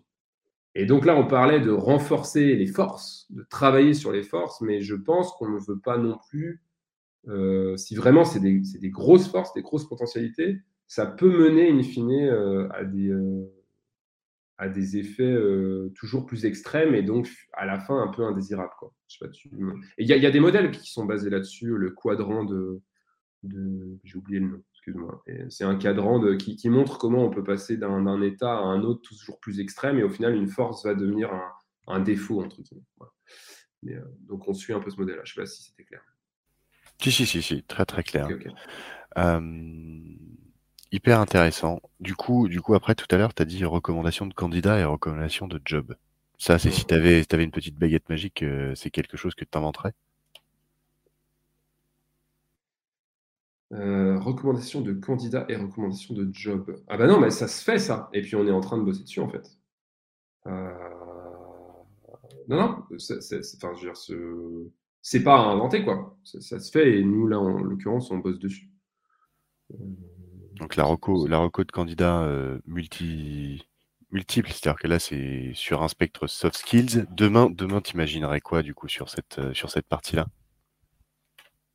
Ouais, bah, Recommandation de candidat basée sur, heu, sur, sur, hard skills, soft skills, tout autre type de paramètres, comment dire? Pertinents pour, pour le pour on va dire pour le recruteur en lui-même et du coup, l'outil de recommandation devient une une énorme machinerie qui pompe directement depuis les job boards, des choses comme ça et qui infuse et qui crée un ranking, heu heu, qui n'est plus basé sur du culture fit, effectivement. C'est un ranking, heu, plus généraliste qui est censé, sortir, la pépite quoi, un petit peu. Voilà, c'est un peu pour vendre le Mmh. pour vendre le le bestiau. Heu, mais non, non, mais ouais, ouais, qui est censé sortir la pépite et puis, heu et puis, heu mais mais là là, en plus, nous, on a un double challenge parce que c'est vrai qu'on en avait un peu parlé, hein, ensemble, toi et moi, avant, mais heu, là, on est sur des gens qui qui sont en staffing, donc dans l'intérim. Donc tu vois, en fait, pour eux, c'est un double challenge parce qu'eux ne s'intéressent qu'aux critères de distance, de, de distance à l'emploi, pour du, ce qu'ils appellent du non-professional chez eux, donc c'est de l'intérim. Ouais, enfin, c'est l'équivalent en fait des, des, petits jobs, quoi, des, petits, des, petits jobs. Euh, et donc euh, là-dessus, ils vont regarder grosso modo que la distance euh, à, la boîte, le, la, dernière fois qu'il a été, que le gars a été contacté, voilà, les années d'expérience éventuellement, mais encore que. Et puis voilà quoi. les certifications, comme tu disais tout à l'heure. Ouais, voilà, c'est ça, quelques certifications, et puis voilà, c'est parti. Hein.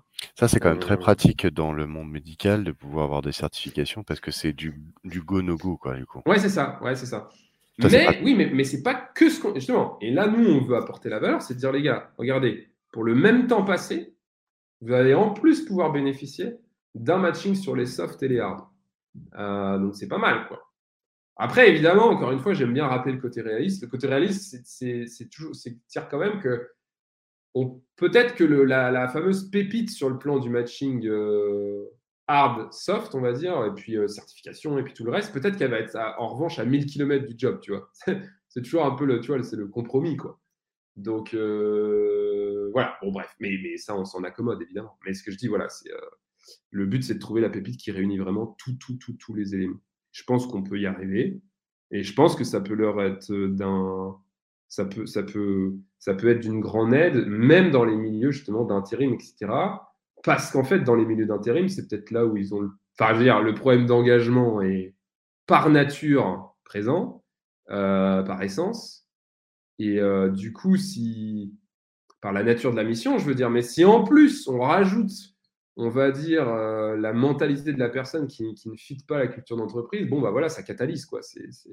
Et on peut avoir, voilà, on peut avoir, en plus, dans, ces jobs-là, les, gens peuvent. On sait très bien, il peut y avoir des abandons euh, assez rapidement, etc. Donc on limiterait cette partie-là et donc on limiterait les coûts en fait. Donc euh, je pense que le challenge est assez important, mais qu'il est vraiment, euh, il vaut le coup quoi. Clairement, carrément, carrément. On a parlé de beaucoup, beaucoup de choses. Je vois que le temps, le temps avance.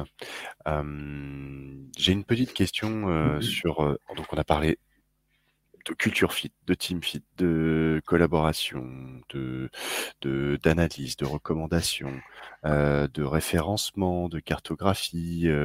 On a parlé de dérive aussi de futur, dans, dans, dans, dans, le futur. On a parlé de l'aspect scientifique des choses.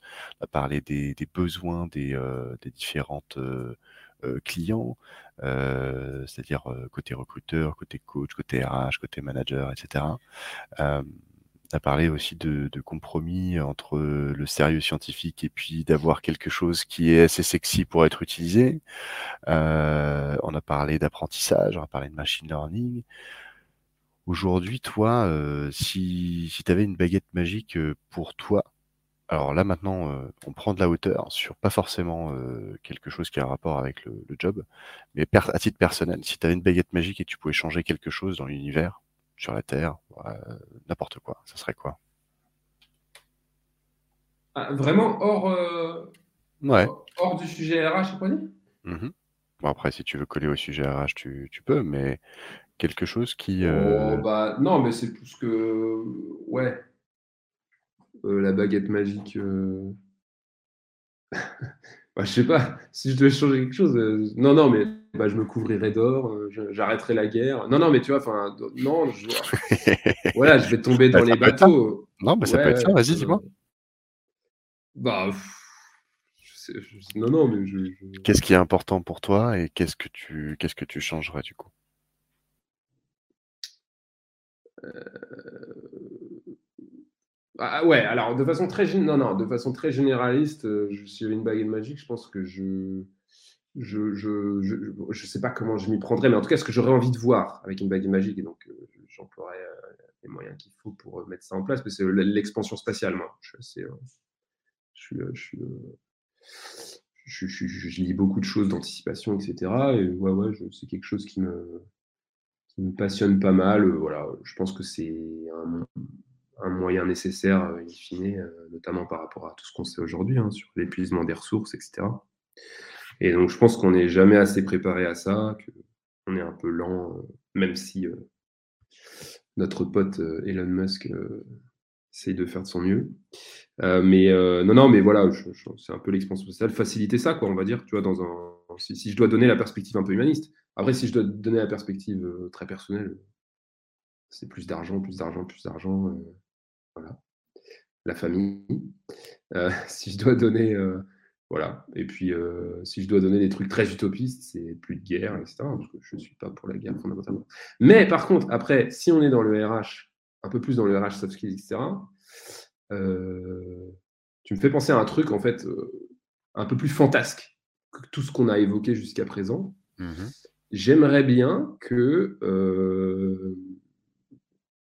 J'aimerais bien que les les, enfin, ouais, là pour le coup, c'est ça a vraiment très que soft skills.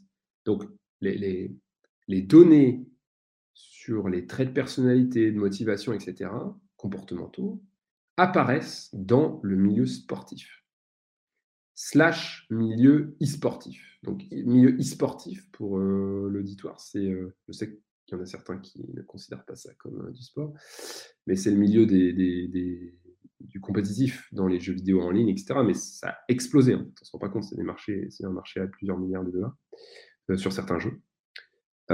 Et donc, et, en fait, ils sont vachement en avance. En fait, on s'en rend pas compte, mais dans l'e-sport, l'e-sport, tu connais l'e-sport, toi, Oui, bien sûr. Ouais, ouais.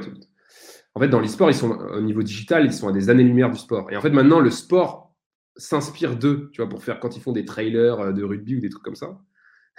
ils s'inspirent énormément de l'e-sport, mais ils vont pas le dire, bien évidemment. Donc forcément, tous les fans de sport tradi sont là, oh là, ça, c'est vachement bien comment ça a évolué, euh, le, la publicité de la ligue, enfin, la promotion de la ligue, etc. Mais en fait, euh, ils s'inspirent énormément.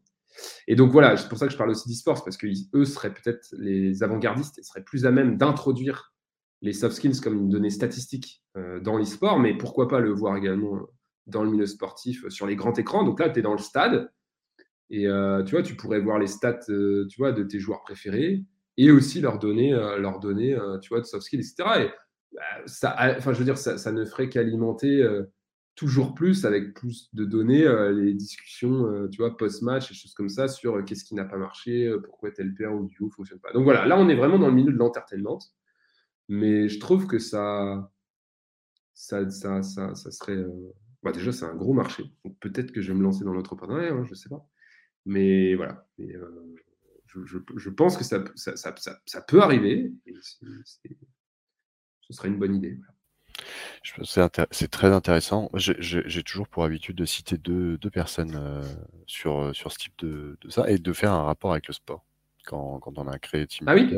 Ouais, ouais, Je cite, je cite très souvent Claude Onesta.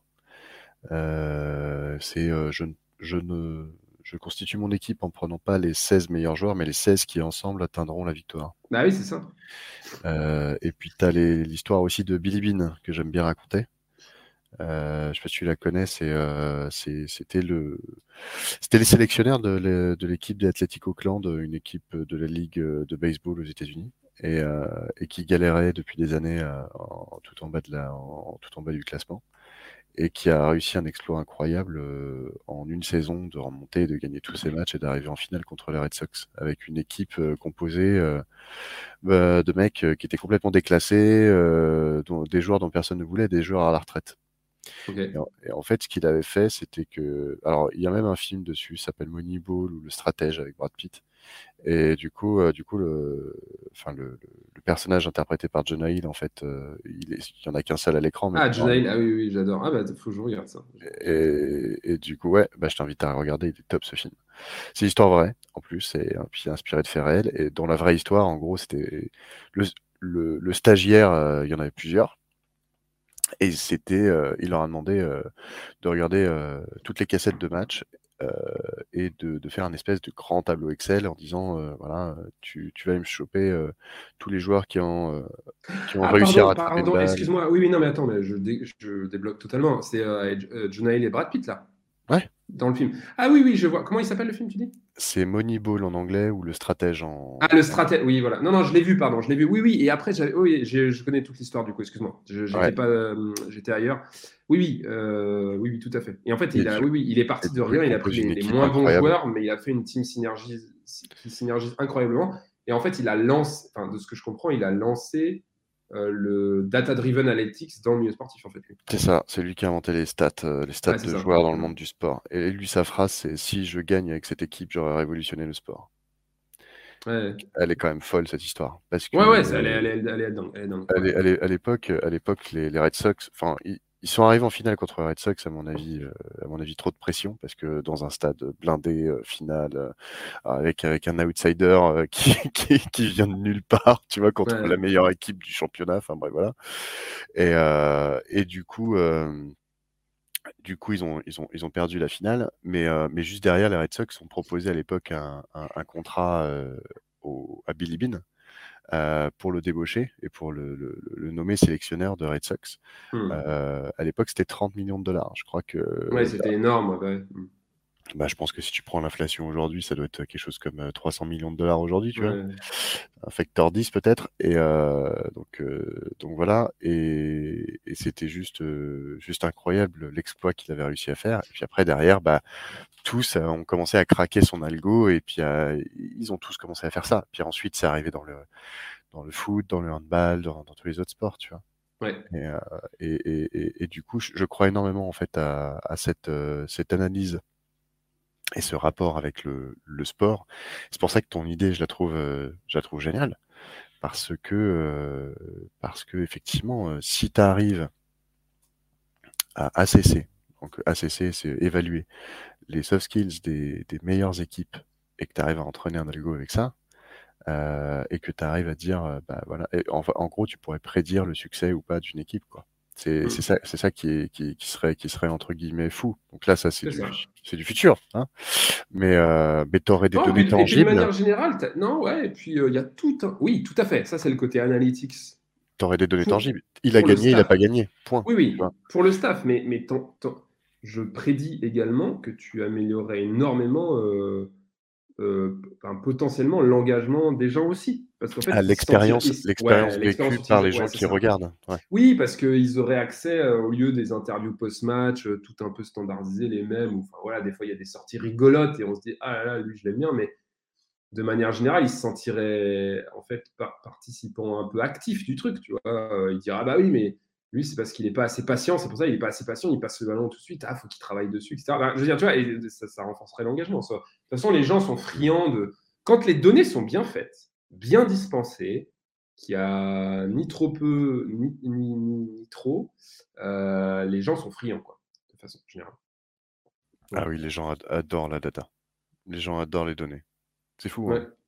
Dans, dans- dans une première version de, de, de solution qu'on avait fait, on avait, on avait euh, limité au maximum les, les datas pour, euh, pour être le plus pertinent possible sur certains critères. Et plus ça va, et plus on nous demande euh, Ah, je veux du détail sur ça, je veux du détail Ouais. sur ça, je veux du détail sur ça.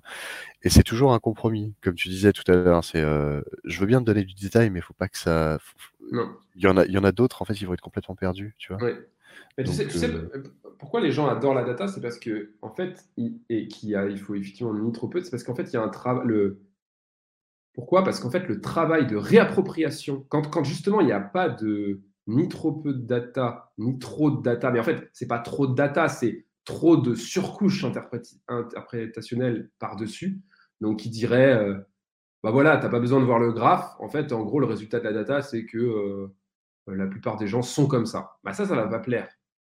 Euh, Il y a un besoin d'avoir un ensemble en fait un peu de data et la réappropriation euh, de la data dispensée plus l'interprétation qui finalement ils, ils recréent eux-mêmes et ils refont eux-mêmes active le système de récompense en fait tout simplement. C'est-à-dire, euh, je- je- je- on m'a dispensé ça, je l'ai compris, j'en ai tiré la, conc- la- ma, ma propre conclusion dessus et ça active le système de récompense. Et c'est pour ça que les gens sont friands. Hmm. Tu mets pas la, tu mets, tu mets pas la, la- l'interprétation, tu laisses la personne faire son, sa propre Oui, un petit peu, il y a un peu de ça, ouais, un peu de ça, ouais. Non, mais tu peux la faire aussi, mais pas euh, de manière euh, euh, complètement. Je sais pas, moi, je reviens sur les, tu vois, les sondages en ce moment, c'est quand même, c'est quand même une chose, quoi. C'est, c'est, tu vois, la, façon dont, enfin, moi, mais la façon dont sont, tu vois, c'est, c'est très, c'est très à l'impérative. Il y a beaucoup moins de gens qui, il y a beaucoup moins, moins de gens qui sont preneurs des sondages IFOP. Enfin, en tout cas, moi, dans mon entourage, de ce que je comprends, hein, je le dis d'opinion, tu vois, mais les gens commencent à, tu vois, à poser plus de questions sur comment sont faits ces sondages, etc. Parce que c'est trop, comment expliquer, c'est trop mâché, quoi. Voilà. Mmh. Je vois. Ok. C'est hyper intéressant. Le truc là de, de l'e-sport, là, j'aime bien. C'est cool. Tu, fais, tu, tu, tu, fais quoi comme, euh, comme tu fais du e-sport toi? Ou tu suis le e-sport? bah, Si je faisais du e-sport, je pourrais pas faire euh, directeur scientifique talent en même temps parce que du coup euh, c'est un, boulot, un boulot plein temps. Mais qui c'est ouais, je suis l'e-sport. Ouais. Je suis. quelle compète du coup? Quelle je connais plusieurs jeux dans l'e-sport, genre type Counter-Strike, League of Legends, mais je, celui que je suis vraiment, vraiment, comme, euh, comme d'autres pourraient suivre le foot, c'est League of Legends. League of Legends, ok. Ouais. C'est un. Ah, sur Twitch, du coup Fait par Riot Games et euh, ouais, euh, sur Twitch, tout à fait. Il y a des systèmes de cast, enfin de, de, commentateurs e-sportifs de la même manière que tous les autres matchs. Et puis, c'est le premier jeu online, hein. c'est-à-dire que là, on parle vraiment de. Riot est une société euh, milliardaire. Et je veux dire, c'est, euh, on parle en milliards de, un CA en milliards euh, sur, sur le, ce que ça génère. C'est, massif. C'est le premier jeu en fait en online. C'est, une sorte de World of Warcraft aussi, non? Ou pas? Non. Je connais pas bien. Oui, non, mais je vois ce que tu veux dire. Par rapport à Counter-Strike, par exemple, qui est un FPS, oui, oui, c'est, un peu plus. c'est un peu plus comme World of Warcraft, mais en termes de mécanique, ça, ça diverge quand même. D'accord. Ok, ok, ah, c'est hyper intéressant. Parce que tu regarderas, hein, tape, League of Legends, tu vas voir, tu peux pas le. Je suis dessus là, je suis, ah en train de regarder là, justement, c'est pour ça que, que ça m'a fait penser à World of Warcraft. Euh, mais, mais, tu vas, euh, franchement, je te le dis, tape. Euh, attends, je sais plus. En tout cas, tape soit World, Worlds, parce qu'il y a des il y a des Worlds, ce qu'on appelle les Worlds, donc il y a la compétition régulière et les Worlds chaque année. Tu vois, nous, il y a la Coupe du Monde de foot, c'est tous les 4 ans, mais là, c'est chaque année parce que justement, euh, ils veulent promouvoir ça, donc c'est dans la répétition qu'ils promeuvent. Mmh. Euh, et TAP Worlds 2018 ou 2019, en fait, ils utilisent des hologrammes hein, sur. Euh, c'est violent, vraiment. Hein, tu, tu, tu, regardes, tu vas, je pense que tu peux, il y a moyen que tu hallucines. Ils, ils, utilisent des hologrammes. Donc, par exemple, il y a un dragon qui apparaît dans le jeu. Le dragon, il fait la taille d'un vrai dragon. Il est au-dessus du stade en train de marcher. Il décolle, il pose ses ailes, il pose dans le stade. En Corée. Ça. Et je, je, suis en train de regarder des photos là, c'est assez impressionnant, effectivement. Non, ben voilà, non, mais pour dire à quel point, euh, en fait, on, ne se doute pas, mais il y a énormément de. Et t'es déjà allé dans un stade comme ça, toi? Non. Non, c'est dans, dans ta to euh, Je suis. Bon, je vais pas mentir, je suis un petit peu casanier. Euh, mais euh, ça, ne me dérangerait pas ce fondamental. En fait, en fait, pour tout te dire, euh, ça me rappelle un mauvais événement en fait, parce que j'ai failli y aller à une finale. En plus, c'était du temps où c'était encore pas trop cher. C'était il y a à peu près 5 ans de ça. avant que je joigne Talent Today, j'ai failli aller à la finale justement voir ma team préférée jouer. C'était un cadeau de ma nana et on a loupé l'avion. Horrible. On a loupé l'avion à, oh, non. une minute. horrible, horrible. Et on avait, on avait un week-end d'organiser entre nous, euh, tu vois, Berlin et tout. ah, dur. Donc, euh, voilà. Dur, dur, dur. Mais, mais oui, euh, hyper intéressant. Il y, a combien, y a combien de joueurs en e-sport là aujourd'hui? Des, des, des, milliers, des millions même. Ah oui, oui. des, des, Bah, tout, tout, tout, jeu confondu, c'est des millions. Après, dans. Je sais pas s'il y a un. Non, non, après, sur League of Legends, c'est des quelques milliers, ouais. Et ce qui, serait pratique, ce qui serait pratique, c'est qu'ils sont tous, euh, tous connectés. En fait, c'est ça le, le, truc du e-sport, c'est qu'ils sont tous connectés. Donc, on peut tous potentiellement les euh, contacter euh, facilement. oui, oui, je vois. Versus, pour, faire, pour, faire, passer ces genres de trucs et tout. Ouais, bien sûr. Bah, c'est ça. Et ça, ça, a été fait un peu. Il y a, y a, y a, y a ah, j'ai oublié qui s'y est mis. Je crois que c'est Red Bull qui s'y est mis. C'est un peu des coquins. ils passent de la canette au test digital, enfin, plein de trucs. Mais, euh, mais, mais ouais, ils s'y sont mis et du coup, ils ont commencé à. Ils ont commencé un peu à faire ça. Mais, mais je veux dire, c'est pas, c'est pas, c'est pas, euh, comment expliquer, c'est pas encore, euh, c'est pas, comment on dit ça déjà? C'est pas encore institué. Tu vois ce que je veux dire? C'est moi, moi, ce que je dis, c'est vraiment genre que les trucs soient retransmis. Grand sinon, ça n'a aucun effet. Si les joueurs passent les tests, et que tu si tu peux faire ça passer sur les réseaux sociaux, sur Twitter et tout, bon, c'est rigolo. Mais ce que je parle, c'est de l'institutionnalisation sur écran, euh, machin, tout ça, que les, les joueurs peuvent discuter. euh. Mais je pense qu'en vrai, je pense que c'est une, si, si tu veux, c'est une, je dis baguette magique, mais je pense que c'est une progression. Ça va se faire, hein. ça finira par se faire. je pense. Les... C'est comme, euh, c'est comme les... sur les cartes de baseball, en fait. Tu avais les skills, Ouais, les hard skills, et puis tu auras les soft skills après derrière. Ouais, c'est ça. Ok, ok. Euh, Gabriel, est-ce qu'on a euh, un sujet qu'on n'a pas évoqué aujourd'hui et que tu aurais voulu aborder? Non, je pense que ça va aller. Hein. Ça, fait, ça fait deux heures qu'on est ensemble. Euh, J'ai une dernière question pour toi. Ouais. Si tu devais donner un nom à cet épisode, ce serait quoi? Est-ce que t'as pas trouvé, toi? Euh, euh, Si je devais donner un nom à cet épisode? Hmm. La psychométrie est en marche pour euh, révolutionner euh, le, le, le- le recrutement. euh, Le, recrutement dans le futur, j'en sais rien. Faire La face. psycho- La psychométrie est en marche pour révolutionner le recrutement dans le futur. Non, non, non, non, pour, ré- je sais pas, pour, pour révolutionner bah, le rapport au rapport à la euh, tu vois,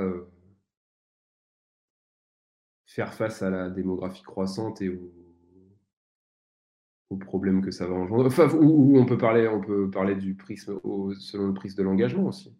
Problématique de l'engagement. euh. Vas-y, dis-moi. Non, bah, selon, non, mais avec la psychométrie, enfin, tu vois, faire face à la pro, pour faire face à la problématique de, tu vois, de l'engagement et à la, à la démographie toujours croissante, la psychométrie dans le futur euh, sera, euh, sera l'outil, euh, s- sera l'outil de base ou quelque chose comme ça.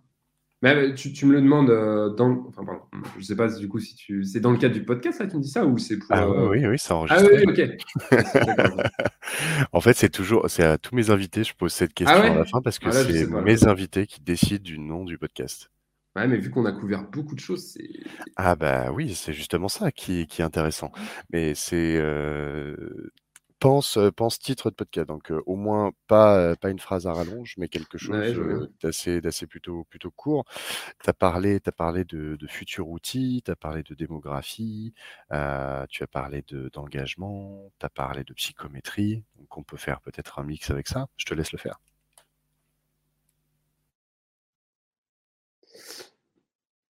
Ben,